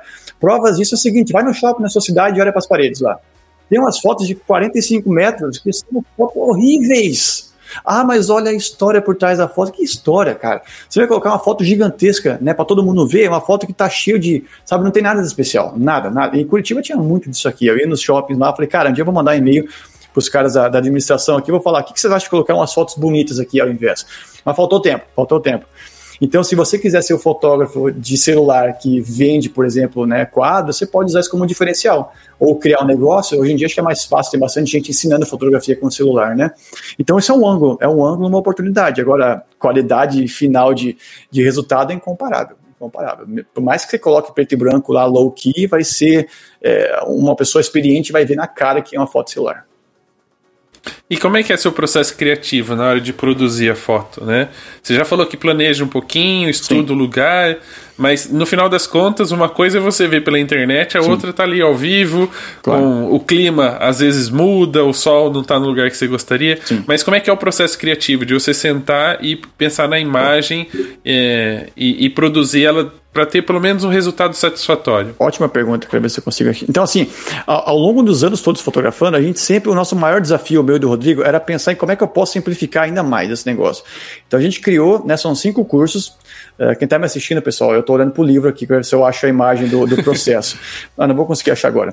Então, ao longo desses cursos todos, a gente foi cada vez simplificando mais. Até o curso que a gente falou, cara, como é que eu posso ainda facilitar mais. A gente criou o, o, que a gente chama de cinco passos para fotografias sensacionais, o processo do cara da foto. Então, basicamente, deve ser me lembro de cabeça quais são. O passo número um é você enxergar. Então você vai para o lugar, seja onde for, tá? O estúdio, a igreja, a pista de corrida, a trilha, qualquer lugar que seja. Então você chega no lugar e enxerga. Enxergar é enxergar, tá? É chegar lá, não é, ah, olhei, beleza, passo dois, vamos lá, next. Não, é chegar, respirar fundo, identificar o que naquele lugar merece mais destaque e o que não merece destaque. É importantíssimo, porque isso, inclusive, tem muitas situações que eu nem passo o passo um. Eu chego no lugar, ah, não vale a pena nem tiro a câmera, nem, nem continuo no processo. Então, o passo fundamental é respirar, enxergar a cena, é desconectar da Matrix, é tirar a cabeça do, do celular, olhar, olhar para cima, olhar para baixo, olhar, enxergar os pontos todos, né? O passo 2 é compor, que seria basicamente enquadrar. Então, você já identificou uma coisa que merece destaque. Legal. Vale a pena fotografar? Vale. Agora vem como que você vai fotografar. E a parte do enquadramento, que é fundamental. A parte onde você consegue injetar impacto na sua foto, pelo menos metade do impacto da foto vem do enquadramento que você faz. Então aí você começa a usar técnicas, regras, o seu conhecimento, preferências. E é uma parte que até o momento você pode ou não usar a câmera, né? Você pode enquadrar com os olhos. Eu faço muito isso. Eu vou lá, me agacho um pouquinho. Ah, fica melhor daqui. Você não faz a mãozinha assim, de pôr assim o quadrinho? Nossa, não. Eu vendia não tinha um chaveiro, um chaveiro que era um frame assim? Tinha um chaveiro que era um quadrado. Eu falei, ah, não preciso, eu consigo né, limitar. Mas, é, então, e, e eu faço isso sem usar a câmera por enquanto, né? Então, uma vez que eu identifico que vale a pena, eu vou ver como que é o melhor ângulo que eu posso extrair aquela minha ideia com aquela foto, e aí sim eu pego a câmera, tiro da mochila, do carro, de qualquer lugar que seja, do bolso, se for o caso, do celular, e aí começo, tudo bem, eu vou fazer a captura da foto. E eu vou fazer o que? As configurações, né? Basicamente, é, velocidade do computador, acessibilidade do ISO, exposure compensation, abertura do diafragma, esse tipo de coisa, né? Qualquer configuração técnica começa agora, no passo 3. Então você enxergou, você compôs, e agora você vai configurar a sua câmera. Se for celular, não tem nem muito o que configurar, né? Você pode clicar e deixar mais escuro, por exemplo. Ou baixar um app e tal, eu nunca faço isso. E o passo 4 é de fato apertar o gatilho, capturar a foto. E no nosso processo a gente fala que esse é o momento onde você pode colocar tipo um filtro na frente, onde você vai alterar. Você está capturando a foto e que vai além das configurações, um tripé, um filtro, o que mais, é, um disparador remoto, esse tipo de coisa. E o passo 5 é a edição, onde você pega a foto, passa para o computador e finaliza ela. Então, basicamente é isso. Passo 1, um, enxergar, 2, compor, 3, configurar, passo 4, uh, é, capturar a foto de fato e passo 5, editar, né, pós-processar. É o, o, processo que funciona toda vez, é aquilo que eu faço toda vez, é aquilo que eu ensino e funciona toda vez também. E nas viagens com, os irmão, com, com o irmão, tem, tem briga para quem faz a melhor foto, ou fica dando um pitaco no outro? Tem, tem essa? A gente dividia, pô, né, essa aula aqui eu vou querer dar eu. Essa, essa é, é, de novo, eu fico mencionando porque é baseada pela pergunta faz mais sentido, mas no curso Master, no curso do Japão, a gente pensava, quem que vai fazer esta foto? Porque no curso a gente grava, um grava o outro, né? A gente mostra o processo inteiro. Então, quem que viu primeiro aquela oportunidade. No caso, fui eu que eu faço a pesquisa, fazia naquela época lá. Mas eu sabia das oportunidades. Você né? queria sair na frente, você queria sair na é. frente e já ia no Google lá. Exatamente. Então eu já sabia qual era a pauta do dia e tudo mais, mas a gente pensava, tá, quem que quem está mais preparado, quem está melhor preparado, melhor dizendo aqui, para gravar essa aula. Então, porque daí a aula ela começa, né, desde a, né, chegar até o lugar, pegar a câmera, o equipamento, explicar o porquê de cada coisa, capturar a foto e depois editar. Então, o processo completo, né? Então, sim, não tinha briga, mas a gente conversava, tá? Faz sentido você ou eu gravar aqui? Teve uma vez ou outra que eu pensei, não, não, não, entendo o que você está falando, mas essa aqui é a minha foto, eu quero colocar no meu portfólio, né? Eu, eu, acho, eu acho que vocês deviam fazer o seguinte, a partir de agora, para os próximos cursos, chegam os dois, cada um cria a sua foto. Uhum. A melhor foto é o que dá aula, entendeu? Aí sim. faz o processo, refaz o processo para mostrar como sim. é que fez aquela foto. Mas tem que ter um. Ou você faz um júri, pode fazer ao vivo agora, tem Instagram, essas coisas, pode fazer live ao vivo, mostrar e falar pra galera votar. Sim, verdade. Né? Verdade. Tem, Entendeu? tem outros planos pela frente aí, mas essa eu vou, vou enfrentar sozinho. Mas tem que fazer uma coisa ainda melhor, se é que é possível, ainda melhor do que o curso Master. Novidades em breve, novidades em breve, pessoal. Promete, promete. Muito bem. A gente pode até trazer aqui para contar as novidades, exclusivo. Opa! E falando então um pouquinho, das, já que você fala tanto das aulas, uhum. né? Falando um pouquinho do projeto Cara da Foto, né? Sim. Começou como Caras da Foto, certo? É, a marca sempre foi Cara da Foto, mas assim, aqui a, a cara tinha duas caras, né? A minha e do meu irmão. E como, é que, e como é que era essa parceria com o irmão, assim? Você já falou um pouquinho que vocês começaram juntos, né? Que começaram a viajar para poder criar o curso, para ensinar as pessoas. Mas é um... A gente sabe, sociedade é um, é um bichinho muito complicado, Verdade. né? Que é...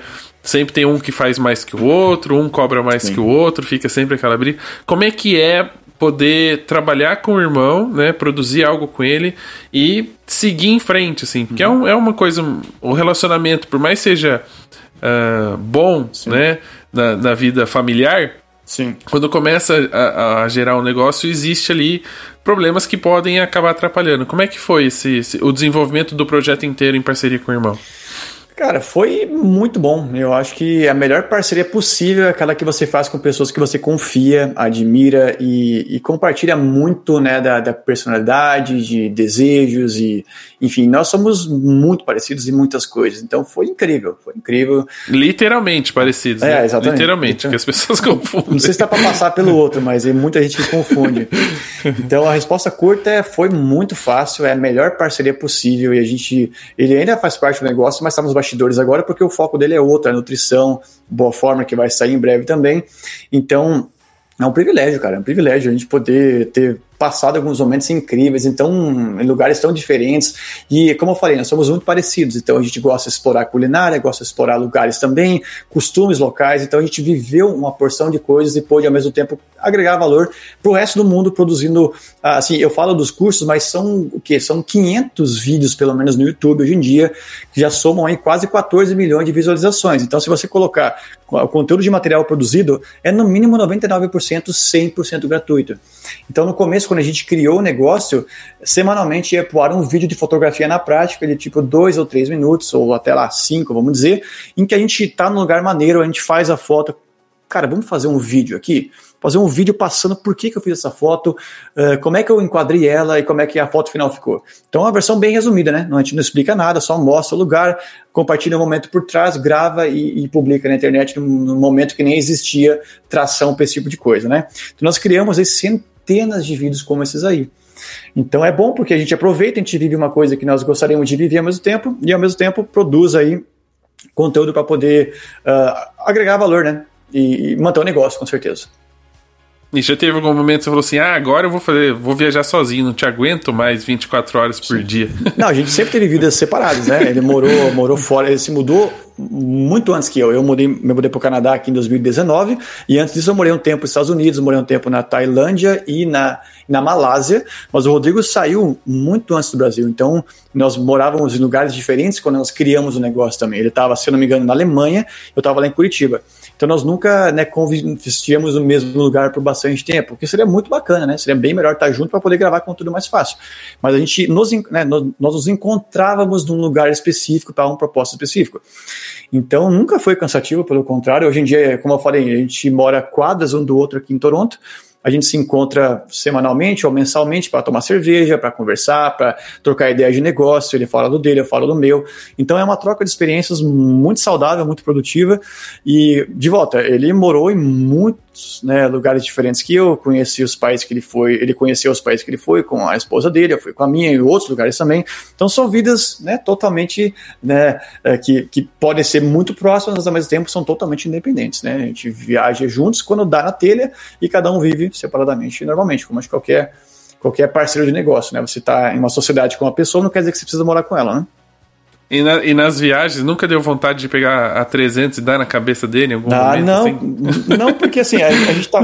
As últimas duas vezes que a gente foi uh, puramente para aproveitar, Costa Rica e e a mais recente também foi ali Santa Lúcia, uma ilhazinha no, no Caribe, e a gente estava tão entretido, porque a gente estava tanto tempo sem, sem ter um tempo só nosso de sentar e passar na sacada, tomando cafezinho, batendo papo furado de música, a gente adora falar de música, adora falar de carro, adora falar de, de fotografia, de, de, de tudo, né? Então estava tão boa a conversa que não dá tempo para ficar nervoso.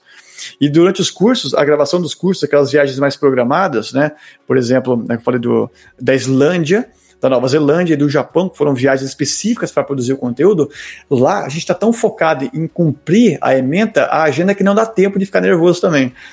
Então, talvez aqui, sei lá, daqui uns 20 anos a gente fica mais ranzinza, mais nervoso e começa a ficar mais chato um com o outro, mas no geral dá super bem, super bem. E, e, e, quando é que surgiu a, a ideia de lançar o livro, né? Como é que foi esse processo? O pessoal da editora da, da Alta Books nos procurou. Falou, cara, vocês querem escrever um livro? Eu falei, não, não vou ter tempo para isso. A gente estava produzindo um outro curso, né? Acredite. Porque vem ideias novas e pensa, cara, isso aqui vai ser muito massa, vai mudar mais, vai facilitar pra caramba. Então, a primeira impressão foi não, e daí a pessoa insistiu, pô, mas a proposta é bacana, a gente pode criar um, um projeto aqui dentro, escrever tudo, uh, publicar quando vocês escreverem e tudo mais. E aí eu falei com o Rodrigo, cara, o que você acha de a gente escrever um livro, né? E ele, tinha, ele já tinha publicado um e-book do, do, do, projeto dele na época lá, o Emagrecer de Vez, ele tinha publicado um e-book, ele escreveu tudo e não foi publicado em, em uh, livrarias. Então ele escreveu tudo e aí ele falou, cara, eu secretamente estava pensando em fazer alguma coisa para o cara da FOL também, em fazer, de o momento de publicar um texto, alguma coisa. E daí a ideia foi se formulando, né? E a gente escreveu em 2017, escrevemos muito rápido. Assim, uma semana a gente sentou, ele estava em outro país também, né, a gente sentou, digo, né, cada um sentou separado e bolou os tópicos que podiam fazer parte do livro aqui, e cada um separou umas fotos, falou, ah, posso falar sobre isso, você fala sobre aquilo, e desce a linha, em questão de 15 dias estava com tudo já redondo, mandamos lá, né, o script, o pessoal mandou as sugestões de alteração, vai vem, vai vem, em questão de um mês estava lá, 100% finalizado, ou seja, a prova de que estava na hora mesmo, o conteúdo estava fresco na cabeça, era só ter vindo alguém de fora propondo a ideia para lançar o livro. E foi bem legal, foi bem legal, né? Muito grato por ter lançado e, e até hoje é um projeto que eu mergulho bastante. Hum, bacana. E, e o livro traz um pouco dessa praticidade que vocês sempre usaram na linguagem para ensinar fotografia, certo? Sim, é. Tanto é que o subtítulo, o nome do livro é Cara da Foto e o subtítulo diz Um guia não tradicional para se capturar fotos espetaculares com qualquer equipamento. Ou seja, é uma coisa não tradicional. O cara que está acostumado a ler livro de fotografia vai pegar isso aqui, vai ver, não, mas aqui não tá não tem diagrama de difração angular, aqui está falando do jeito, uma linguagem muito fácil. Esse livro aqui está me entregando muito mais do que eu pedi. Quero reembolso porque aprendi muito mais do que eu te achava que ia aprender. Então, uh, é diferente. É diferente a pegada aqui. É, a nossa linguagem é aquela que a gente aborda, né, aquela que eu estou tendo com você, bem espontânea, séria, né, rica de, informação e conteúdo, mas uma pegada muito mais leve do que tá, a gente está habituado a ver por aí. Se você lê livros de fotografia tradicionais, é aquela pegada bem assim de, de escritório ou de laboratório, o cara gasta uma né, uh, metade do tempo pensando em como complicar, parece, os parágrafos, né? E a gente reescreveu como é que eu posso deixar mais simples, né? Então, é, é diferente, é diferente. E o pessoal tem gostado bastante.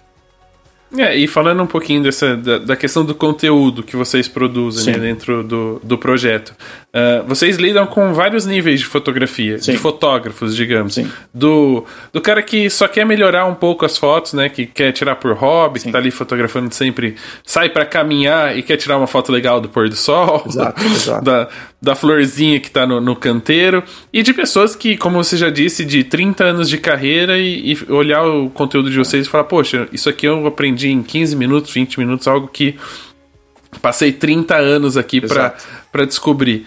É, a gente sabe que a teoria na fotografia é super importante. Você entender como funciona o obturador, como o diafragma atua na, na luz, como o ISO é importante na hora de, de não gerar ruído ou gerar ruído, você dependendo do seu propósito.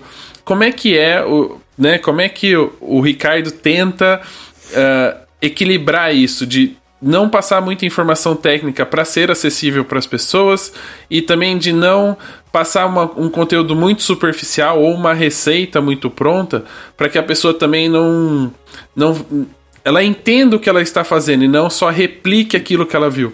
Não, justamente, a, a, eu chamo a teoria relevante. A teoria relevante, tudo que você falou, tá lá em detalhes, tem horas, tem diagrama, tem, tem a parte técnica, tem escrito, tem tem todo o material técnico tá lá, mas a teoria é relevante, entendeu? Ah, quando a gente estava aprendendo fotografia, tinha que se supostamente saber assim frações, saber a parte matemática da luz e física. Isso é muito importante, mas não é fundamental para que você aprenda fotografia mais rápido. Você pode, se você quiser, comprar todos os livros teóricos e técnicos de fotografia no seu tempo e, pô, você é feliz para fazer isso. Boa sorte. Pode fazer, não é um tempo perdido, mas você não precisa disso aí se você não quiser. Então, no nosso approach aqui é focar naquilo que é relevante no Pareto, né? 80-20. Essa, é, esse é o resumo, digamos, do, do, do, do cara da foto. A gente foca nos 20% que vão dar 80% dos resultados. Se a pessoa quiser ir além, tem também aqui cursos, tem vídeos que vão além também. Então é uma pegada muito direta ao ponto, né? Então, é isso que você falou de, de sinal obturador, ISO, os pilares da fotografia, a parte da composição, tudo é ancorado em teoria, em técnicas e em material que você vai ter que sentar, vai ter que ler, vai ter que assistir uma aula mais teórica, mais técnica, porque isso é relevante. Então, toda, toda, todo o conteúdo que eu produzo está ancorado nesse pareto. Eu não vou ficar perdendo tempo com né, diagrama de difração e né, qual percentual que eu vou ter de vinhetas se você chegar na, na, na Hyper Focus Distance, etc. Então, assim, eu deixo isso para modo mais avançado. Se você quiser mergulhar mais aqui no, né, no, no, na toca do coelho, esse é o caminho. Mas isso aqui está como extra, entendeu? E é por isso que conectou muito com as pessoas. Então, a gente tem como eu disse, uh, ao longo de quase 50 mil alunos dos cursos todos, tem pessoas que nunca tinham pego uh, uma câmera na mão, assistiram, aprenderam como escolher uma câmera boa, compraram a câmera, foram lá, aprendeu, tirou fotografia está ganhando concurso hoje em dia. Está em capa de livro, está saindo na, na Canon, na NetGeo, por exemplo, na, em destaque em exibição lá, uh, tem um, um cidadão que ele me esqueci o nome dele agora, que ele colocou lá no clube de alunos, que ele foi a única pessoa selecionada para fotografar. qual que é o palácio famoso lá? Perto de Paris, agora não me lembro.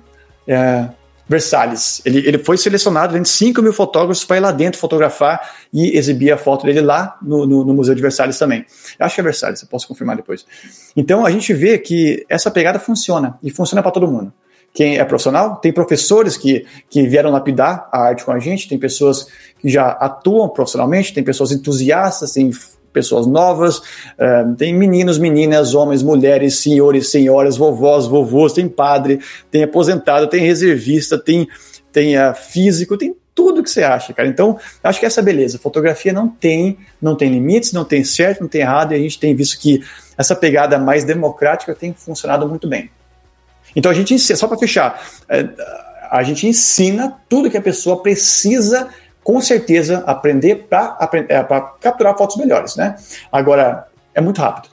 Em questão de cinco dias, o cara pode absorver 80% do que ele precisa e fazer aí fotos no mínimo 10 vezes melhores e, e ficar inspirado e aí mergulhar mais fundo na parte mais técnica que está como bônus, que está como se você quiser mergulhar mais fundo aqui na toca.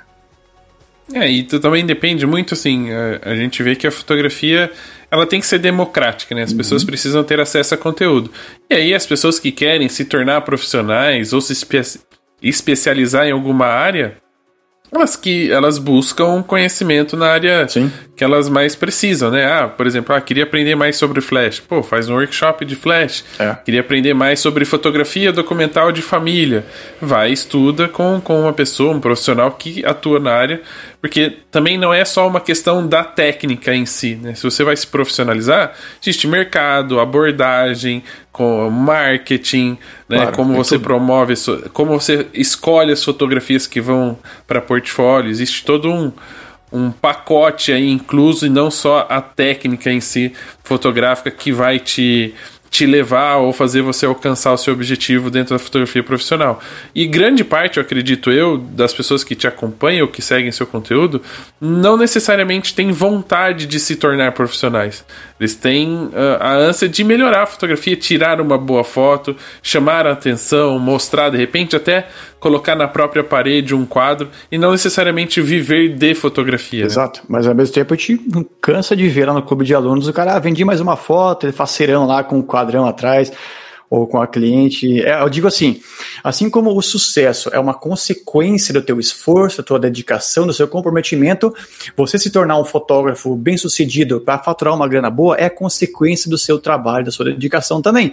Então, se você começa a fazer fotos cada vez melhores e você vê uma, uma comunidade interagindo, te elogiando, criticando, você fica inspirado, talvez, ah, deixa eu mandar essas minhas fotos aqui para um, um torneio, um concurso de fotografia. Daí você ganha uma menção honrosa. Do cara, pô, que legal, cara, pô, por que não, né? Participar de mais. Quando você vê, você tá, foi mordido pelo bichinho da competição e dois anos para frente está lá, está trabalhando com uma galeria tua vendendo fotos. Tem alunos que fazem isso hoje em dia. Tem cara que virou de fato profissional, nunca tinha pego uma, uma câmera na mão hoje e faz fotos muito melhores do que o cara que se intitula o bonzão, o fotógrafo profissional, que é formado, blá blá blá, não sabe fotografar até hoje.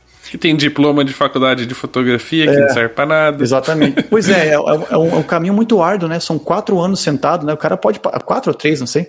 Você pode ficar três anos numa sala, ou você pode ficar três dias, né, lendo uma coisa que vai te levar muito mais perto do que você talvez uh, do seu objetivo. Né? Não sei o que, que você quer ser, se você quiser talvez atuar num, num, num, instituto técnico, né, como um mentor formal lá, ah, eu sou mentor de fotografia na, sei lá, no Senai, por exemplo. Aí talvez só você faça sentido. Ou se você quiser exibir o seu diploma, beleza, é, faz sentido para você. Agora, se você busca tirar fotos melhores, talvez esse não seja o melhor caminho. É um bom caminho, mas eu acho que pode não ser o melhor. Muito bem. E aí, nesse contato seu, né? Você já falou de 50 mil pessoas. Recebe muito feedback, muitas perguntas, muitos comentários.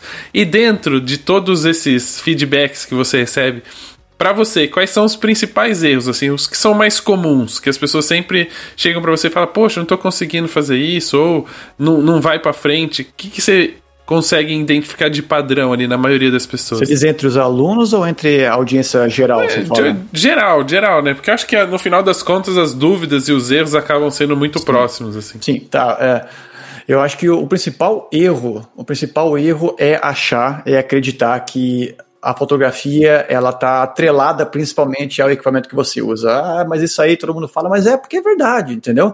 Muitas pessoas acham que a câmera é o fator principal da foto. Não é, não é, não é. Assim como nenhuma câmera hoje em dia tem uma opção lá. Clica aqui, para levitar e fazer a melhor foto possível daquela torre daquele do passarinho. Não tem, não tem modo para tudo, entendeu?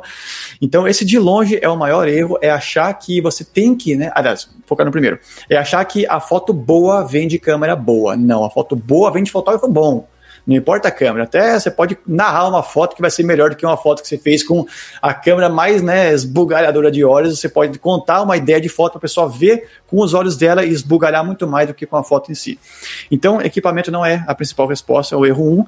O 2 é achar que você eu acabei falando, que era a questão de, de que você tem que ter uma, uma, uma câmera cara para fazer foto boa. Então, o primeiro erro seria você achar que a foto, o principal fator da fotografia está atrelado à câmera, e o segundo seria achar que a, a, o valor investido no equipamento é proporcional à qualidade das fotos. Não é, não é prova disso, é como eu te falei, a minha prova foi naquela época, eu tinha uma câmerazinha de bolso, né, uma, não era TechPix, era uma, uma Olympus lá, que era boazinha até, e eu peguei uma câmera muito melhor, uma câmera com uma superioridade técnica, e as fotos ficaram piores ainda.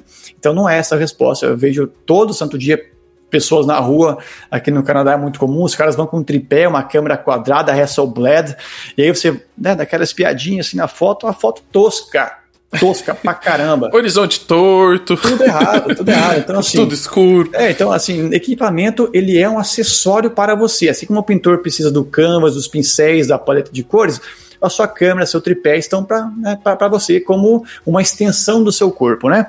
E agora, quanto a erros, vou dizer, mais assim, bobos, técnicos, é justamente o que você falou, né? O horizonte torto, ou o cara vai tirar a foto do, do, de um templo e, e não enquadra direito o templo, corta o topo. Ou pega um carro estacionado e depois não, não, né, não, não, não tira depois. Enfim, esses erros mais bobos de, de falta de atenção, de não ter olhado o primeiro lugar com atenção, né? Uh, outra coisa bem comum, que eu acho que é, ainda hoje em dia é um tabu, é a edição fotográfica, né? Eu sempre bato na mesma tecla que todo fotógrafo deveria sim editar as suas fotos. Mas, de novo, tem editar uma foto e tem editar uma foto.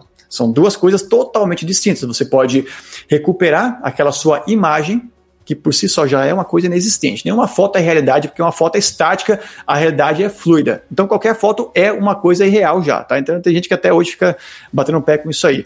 E mesmo na época dos filmes se editavam fotos. O meu tio, ele revelava as fotos colocando astros lá em cima para realçar mais a cor. Então edição fotográfica sempre existiu, pessoal. Antes mesmo. É, existe um purismo muito grande da pessoa falar assim: ah, na minha época não existia Photoshop. Vai falar pro laboratorista Exato, que ele não fazia nada, que ele só punha um papel lá e aparecia. Oh, o cara tinha um trabalho de expor por um tempo certo, de, às vezes tinha que pôr papelzinho para tampar, para não, não clarear muito ou escurecer muito o tempo que ficava na, no, no, líquido de revelação. Tudo isso é, é, é o, era o Photoshop da época, né? Era isso que, que era o tratamento, a edição. O Sebastião Salgado é, e outros fotógrafos, eles pegavam a primeira prova da foto e circulavam, olha, aqui eu quero mais escuro, aqui eu quero mais claro, aqui tem, não pode ser cinza, tem que ser branco. E, e o cara voltava para dentro do laboratório para revelar de novo o filme, né? Para para revelar não, que revelar era só o, o, negativo aparecer, né? Era o como é que era? Tem um nome específico para quando vai pro papel. É quando vai pro papel, ampliar, é ampliação né? Quando ia pro papel. Então o cara voltava e passava horas mexendo ali. Então esse purismo do tipo, ah, não, foto boa é o que sai da câmera, a própria câmera já faz um processamento claro. na configuração que você decidiu, né? Então é, a, a, pessoa precisa se desapegar um pouco disso. E se a ferramenta está à disposição, por que não utilizar? Eu concordo, eu acho que assim, é, tem, tem uma, uma, uma certa ignorância, eu acho, da, da, da história fotográfica, quem é preconceituoso com a edição. Agora, bastante importante falar, as primeiras manipulações de imagens são também feitas há muitos séculos. Tem montagens que o pessoal simulava que estava tendo uma baita de uma guerra lá e os caras sobrepunham, né? Faziam cortes e negativos, colocavam lá e revelavam e ampliavam para aquela coisa que ninguém ia saber que era montagem. Então, esse processo ele sempre existiu, como você bem disse, mas era muito mais trabalhoso, né? Hoje em dia você pode arrastar lá o controle emagrecer, né? Deixar os dentes mais brancos, abrir mais o olho. Hoje é só o slider, né? Você põe, puxa o slider já resolve Exatamente. o problema. Então ficou muito mais fácil. E então essas pessoas talvez elas das duas uma, ou elas estão interpretando toda a edição como manipulação, aquela que o cara vai lá e tira a foto da lua e coloca sabe, por trás da árvore lá, igual tem o tal do Peter Lick, né? Famosinho que fez uma montagem, o pessoal caiu de pau em cima. Ele falou, mas é uma montagem mesmo. É, assim, eu criei essa cena, uma composição, porque é a minha visão. E tem gente que martela, mas tecnicamente é uma alteração de realidade. Então todo mundo vai achar que, é, aliás, as pessoas que têm uma certa resistência com a parte da edição, eles podem interpretar que toda edição que você faz, por mais que é corrigir a luz, como você falou, escurecer um pouquinho aqui, clarear um pouco lá, tirar aquela predominância azulada que, sei lá, bateu um raio esquisito na lente lá e, e, e projetou errado. Ou uma aberração cromática, uma difração, uma distorção angular, coisas técnicas. Sabe? Se você fizer isso aí, não tem nada de errado, porque é um defeito da sua câmera, né? Agora, do outro lado da moeda, são aquelas pessoas que trocam. Inclusive, eu, faço com frequência. Tem um fotógrafo que eu gosto aqui do Canadá, ele é artista, tá? ele pega uma foto e muitas vezes ele, ele separa ela em, né, primeiro plano, segundo plano, aí inverte e aumenta, estica, coloca uma árvore, coloca um céu diferente, coloca, sei lá, uma raposa no meio do, do lugar que não tem nada a ver. Então, isso aí eu entendo. Eu entendo quanto a isso aí eu tenho as minhas ressalvas também. Eu não faço, não ensino, não recomendo, mas eu não julgo quem faz isso. Agora, toda edição fotográfica não quer dizer que tem que ser desse jeito. A gente falou aqui, né? Corrigir luz, corrigir distorções angulares, defeitos do equipamento. Muito né? bem. E, e para você, qual é o maior erro do fotógrafo? Assim, de todos que você vê normalmente, você fala assim, cara, isso aqui é, não passa no meu crivo. Isso aqui eu não, não concordo, não acho que rola. Aí é difícil, cara. Eu tenho, eu tenho uma, eu tenho uma raiva, dá uma raiva quando a pessoa faz um desserviço para os iniciantes. É, muito recentemente, muito recentemente eu vi um, alguém falando assim demasiadamente sobre a questão técnica de, sabe, quebrando detalhe por detalhe de lentes, lentes para isso, aí coloca um monte de lente embaixo e fica no detalhe técnico, e aí mostra ó, drones, aí mostra tripé, mostra filtro, mochila, assim, cara, isso vai gerar uma impressão para a pessoa de que puta merda, cara, olha quanta coisa eu vou ter que ter. Eu não vou ser fotógrafo nunca. E ó, por que, que eu tenho um rancor, tenho um mago contra isso? Porque eu passei por isso. A gente, quando estava consumindo conteúdo na época, a gente falava, bicho de Deus, eu vou ter que gastar então pra caramba, eu tô gastando mais já, e eu vou ter que gastar o dobro, o triplo para aprender fazer foto e para fazer uma foto meramente boa. Então eu acho que essa maior sacanagem, é uma sacanagem, uma armadilha que muitas pessoas fazem hoje em dia, muitas vezes, por não saber, por não saber e ficam querendo separar. Elas fazem um, um esforço, eu acho, uh, real para tentar separar ela das demais pessoas. Sabe o cara que chegou num ponto, sei lá, teve que passar sete anos estudando pagando workshop, daí aprendeu a fazer uma foto mais ou menos, ele quer fazer a impressão de que ele é excepcional, de que ninguém pode ser tão bom quanto ele. Ele vai lá e enche de, né, de obstáculo, enche de, de uh, é obstáculos, basicamente, entre a pessoa que vai começar e tal. Então isso me deixa furioso.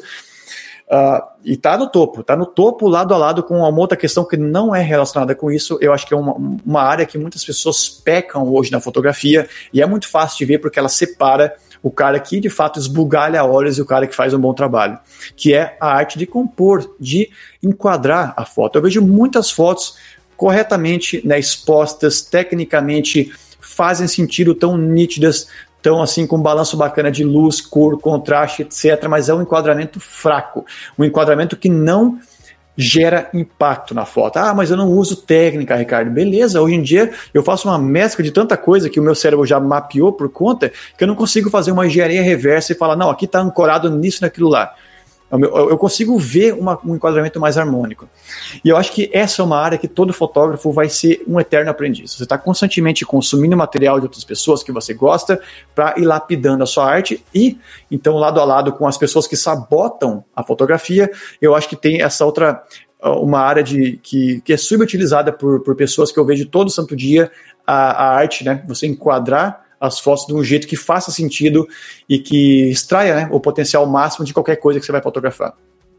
E, e, aí eu queria fazer duas observações sobre os dois, as duas coisas que mais te incomodam. Uhum. A primeira é que eu, eu costumo falar, principalmente para os alunos, né, que eu dei aula de fotografia por um período, é, é que a fotografia é mais ou menos como dirigir um carro.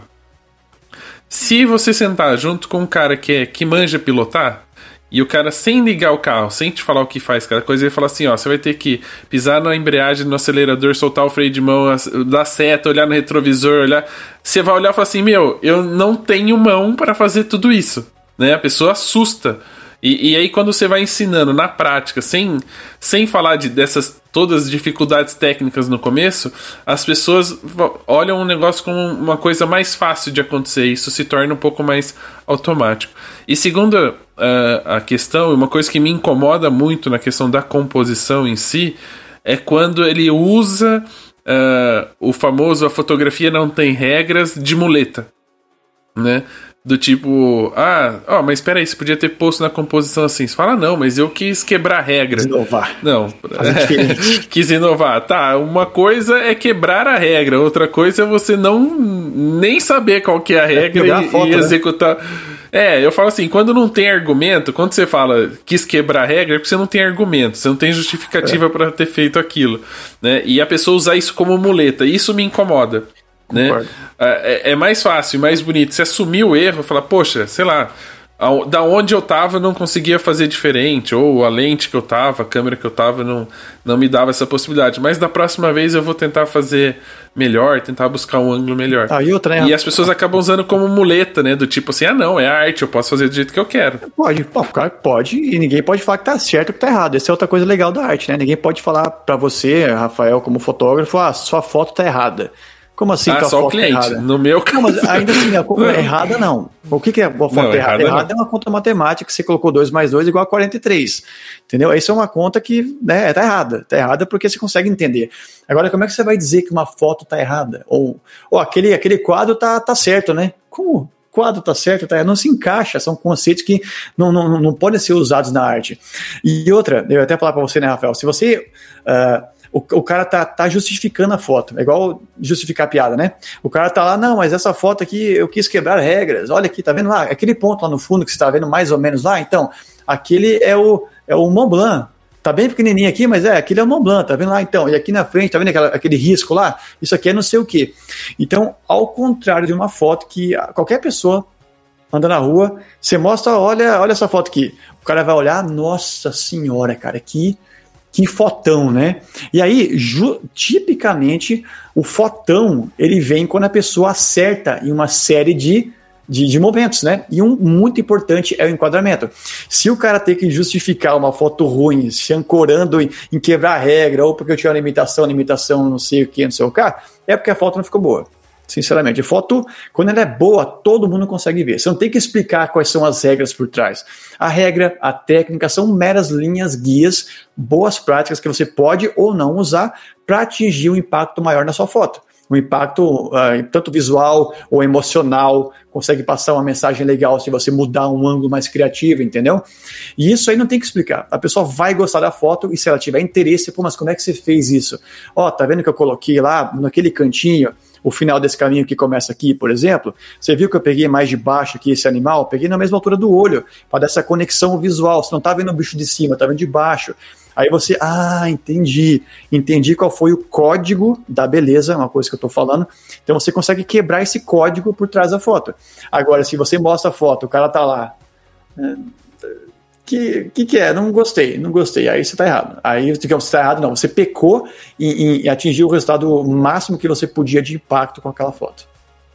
Não, e uma coisa que eu também costumo dizer, né? É, toda vez que você pede opinião para alguém, né? A gente tem esse costume de fazer uma foto, por mais que a gente não peça, a hora que você publica na internet, por exemplo, nas redes sociais, o mínimo que você espera é que as pessoas se sintam impactados e gostem Sim. da sua imagem dêem um like, façam um comentário. Sim. Quando a pessoa que está do outro lado escreve eu não faria assim, eu não, né, eu não gostei, é uma questão de opinião. É. Né? Não significa que a sua fotografia tá feia ou tá ruim, é. porque é uma coisa individual. Eu não gostei, eu não faria Sim. assim. Eu acho que quando você recebe uma crítica, a crítica parte do princípio assim: olha, a sua foto está no horizonte torto. O horizonte é. torto não é agradável para os olhos, a maioria das pessoas se sentem incomodada. Se você pudesse alinhar o horizonte. Isso é um argumento, não é, é, eu faria assim, eu, eu não gostei, né? Que é uma coisa individual. Então, sempre que for fazer uma crítica ao trabalho de alguém, e aí fica a dica para quem está nos, nos ouvindo, deem argumentos, é. né? Coloque a, a sua o seu olhar, o que você está vendo, a sua opinião, entre aspas, no argumento. Então, ó, justifique para a pessoa, olha, esse tipo de enquadramento não funciona. Se fosse mais simétrico, teria mais impacto. Se tivesse na regra dos terços, seria mais agradável. Justifique, né? Para que a pessoa que está publicando ali, se realmente ela tiver interesse em evoluir, ela evolua com uma base técnica, que ela Sim. entenda o porquê aquilo não está sendo agradável. Agora, dizer eu não faria, eu não é. gostaria, não acrescenta em nada na discussão. É, mas aí eu acho que é, nós, como fotógrafos, aí deveríamos instigar, tá? Mas me explica mais, porque é valiosíssimo, né? Tudo que um, um, dono de empresa gosta de ouvir é uma crítica, porque o cara poderia sair do lugar, né, pedir, digamos, o reembolso, passar para a próxima. Você não sabe nem por quê, você não sabe qual, qual foi a oportunidade perdida que você tinha para corrigir um erro, né? Então, se o cara, o cara sai da loja, ah, pô, voltei no dia seguinte, não gostei, fui mal atendido, acho que vocês estão cobrando isso, estão contando aquilo lá, é isso, aquilo lá. Putz, cara, obrigado, obrigado demais, que você me disse qual é um ponto que eu posso melhorar, né? Então, se o cara falar, ah, eu não faria isso, eu falo, ah, olha, que massa. Ah, por quê? Ou como que você faria? Me conta mais, né? Tell me more. Aí você começa a entender, ah, que legal, cara. E dificilmente a pessoa, ela vai ser, assim, ranzinza, vai ser aquela pessoa que vai ficar, né, emburrada há muito tempo. Muitas vezes é uma frustração dela, e aí acaba sendo, sabe, é, acaba em pizza, vamos dizer, todo mundo dando risada. Cuidado ao publicar em grupos do Facebook. Tem muito mais gente com dor de cotovelo é. do que com, com argumentos. Então, assim, enquanto as pessoas estão ocupadas aí fazendo uh, né, complô contra as pessoas, estão muito ocupados né, ficando com mais sucesso, por exemplo. Enquanto os caras estão falando mal da gente, Rafael, a gente está aqui fazendo sucesso, entendeu? O cara que tem tempo para ficar falando mal dos outros, eles estão lá na mesma, sabe? Às vezes o cara não faz aquela foto que gostaria, olha pro outro, pô, mas ó, aquele cara esquisito, é Ricardo Poliço, aqui que, né? Olha, cara, esquisitão, olha o nome desse cara, Polesso, Polesso, que porcaria de nome. Muitas vezes o cara tá, tá rancoroso com si mesmo, tá, sabe? É, o problema é outro, né? E eu acho que. Tá frustrado com o próprio. É, trabalho, possivelmente. Não, a própria nunca, vida. Nunca gostou do que fez, aí fica né, terceirizando aí a culpa para os outros. Mas eu acho que eu acredito muito em karma, né? Então, se você faz o bem, você vai tender a colher o bem. E tudo que eu faço todo santo dia é plantar sementinhas do karma positivo. Eu sou uma pessoa muito aberta, adoro trocar experiências, trocar ideias no meu Instagram. Onde eu posso me dedicar para ter um tempo, interagir com as pessoas, eu interajo. E assim, eu nunca me esquentei com ninguém até hoje. Posso, eu sou uma pessoa bastante ansiosa, como quem está escutando pode perceber, falo rápido para caramba, mas nunca me esquentei com ninguém. Assim, a gente sempre. Eu enxergo as oportunidades de forma diferente. Ao invés de levar para o lado pessoal, putz, essa foto não gostei, Ricardo. Por quê? Vamos conversar. Então, eu escuto a opinião da pessoa e eu posso, né, educadamente discordar. Ah, eu entendi, eu entendi sua visão, é, mas eu acho que a minha continua sendo o que eu estou buscando para essa foto. Mas na próxima eu posso tentar levar em consideração, fazer um teste, entendeu? Então vai muito do mindset, vai muito do mindset. E escuto pessoas, assim, pessoas que vão falar mal da gente, quanto mais visibilidade você tiver, mais você vai ser alvo, né, de ataques. Não adianta, é inevitável. Então não ser afetado por isso acho que é o segredo. Não, é, é aquela questão assim. também você tem que aprender a, a, quem pedir a opinião, né? Peça de pessoas que são próximas, pessoas que você admira, que têm um trabalho uh, que você gostaria de, de chegar mais ou menos no mesmo nível. Porque sair também atirando para tudo quanto é lado pedindo opinião, a, as chances de você ter. Uh, encontrar essas pessoas que são rancorosas, frustradas com o próprio trabalho, com a própria vida, é muito grande. E aí, como a gente já citou, e, e você falou que um dos maiores erros é o, o fotógrafo depositar toda a credibilidade, toda a qualidade do trabalho no equipamento, uhum. eu queria que você falasse um pouquinho de fotografia versus arte.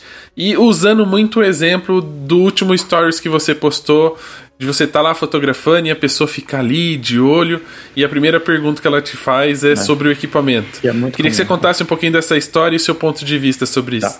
É, não consigo, não consigo ver duas coisas. Você falou qual a diferença de fotografia e arte. Para mim, qual a diferença de seis e meia dúzia? Para mim, só a mesma coisa. fotografia tá para arte, assim como a arte tá para fotografia.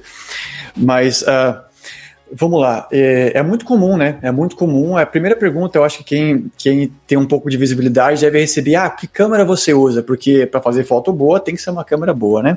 É uma dúvida legítima, pessoal, legítima. Eu faço meu papel para tentar quebrar essa balela, para quebrar esse estigma todo. Se você pode falar para uma pessoa, demonstrar na prática, melhor ainda, que não é essa a principal questão por trás da foto que você faz, você está ajudando a mudar o mundo para uma direção correta. Porque, assim, virtualmente, todas as pessoas que são amadoras, que não têm contato com fotografia, vão achar que se você mostrar uma foto boa para ela, ah, qual que é o seu celular? Ah, qual que é a, a câmera que você está usando aí? É, é uma pergunta legítima, não é de mal, não é feita por mal. Porque existe essa esse tsunami de informações bastante antigas, tem muitas pessoas que empurram essa questão goela abaixo ainda porque eu não quero repetir, mas ou porque o cara quer, ser, quer se separar do outro, ele quer ficar lá no topo da montanha, aí eu cheguei aqui gastando caro na minha câmera, gastando caro em estudo, eu vou dificultar, vou fazer as pessoas ficarem desmotivadas para não competirem comigo. Ou, né, ah, Isso é muita insegurança, totalmente, né? Totalmente, cara, totalmente. Assim, se você é uma pessoa competente no que você faz, você não tem que ficar dificultando. Quanto mais acessível você é, melhor vai ser sua imagem. Então, sabe, a inversão de valores, né? Então, assim, é uma pergunta que todo mundo tem porque é uma concepção bastante antiga, defasada, que hoje em dia faz cada vez menos sentido.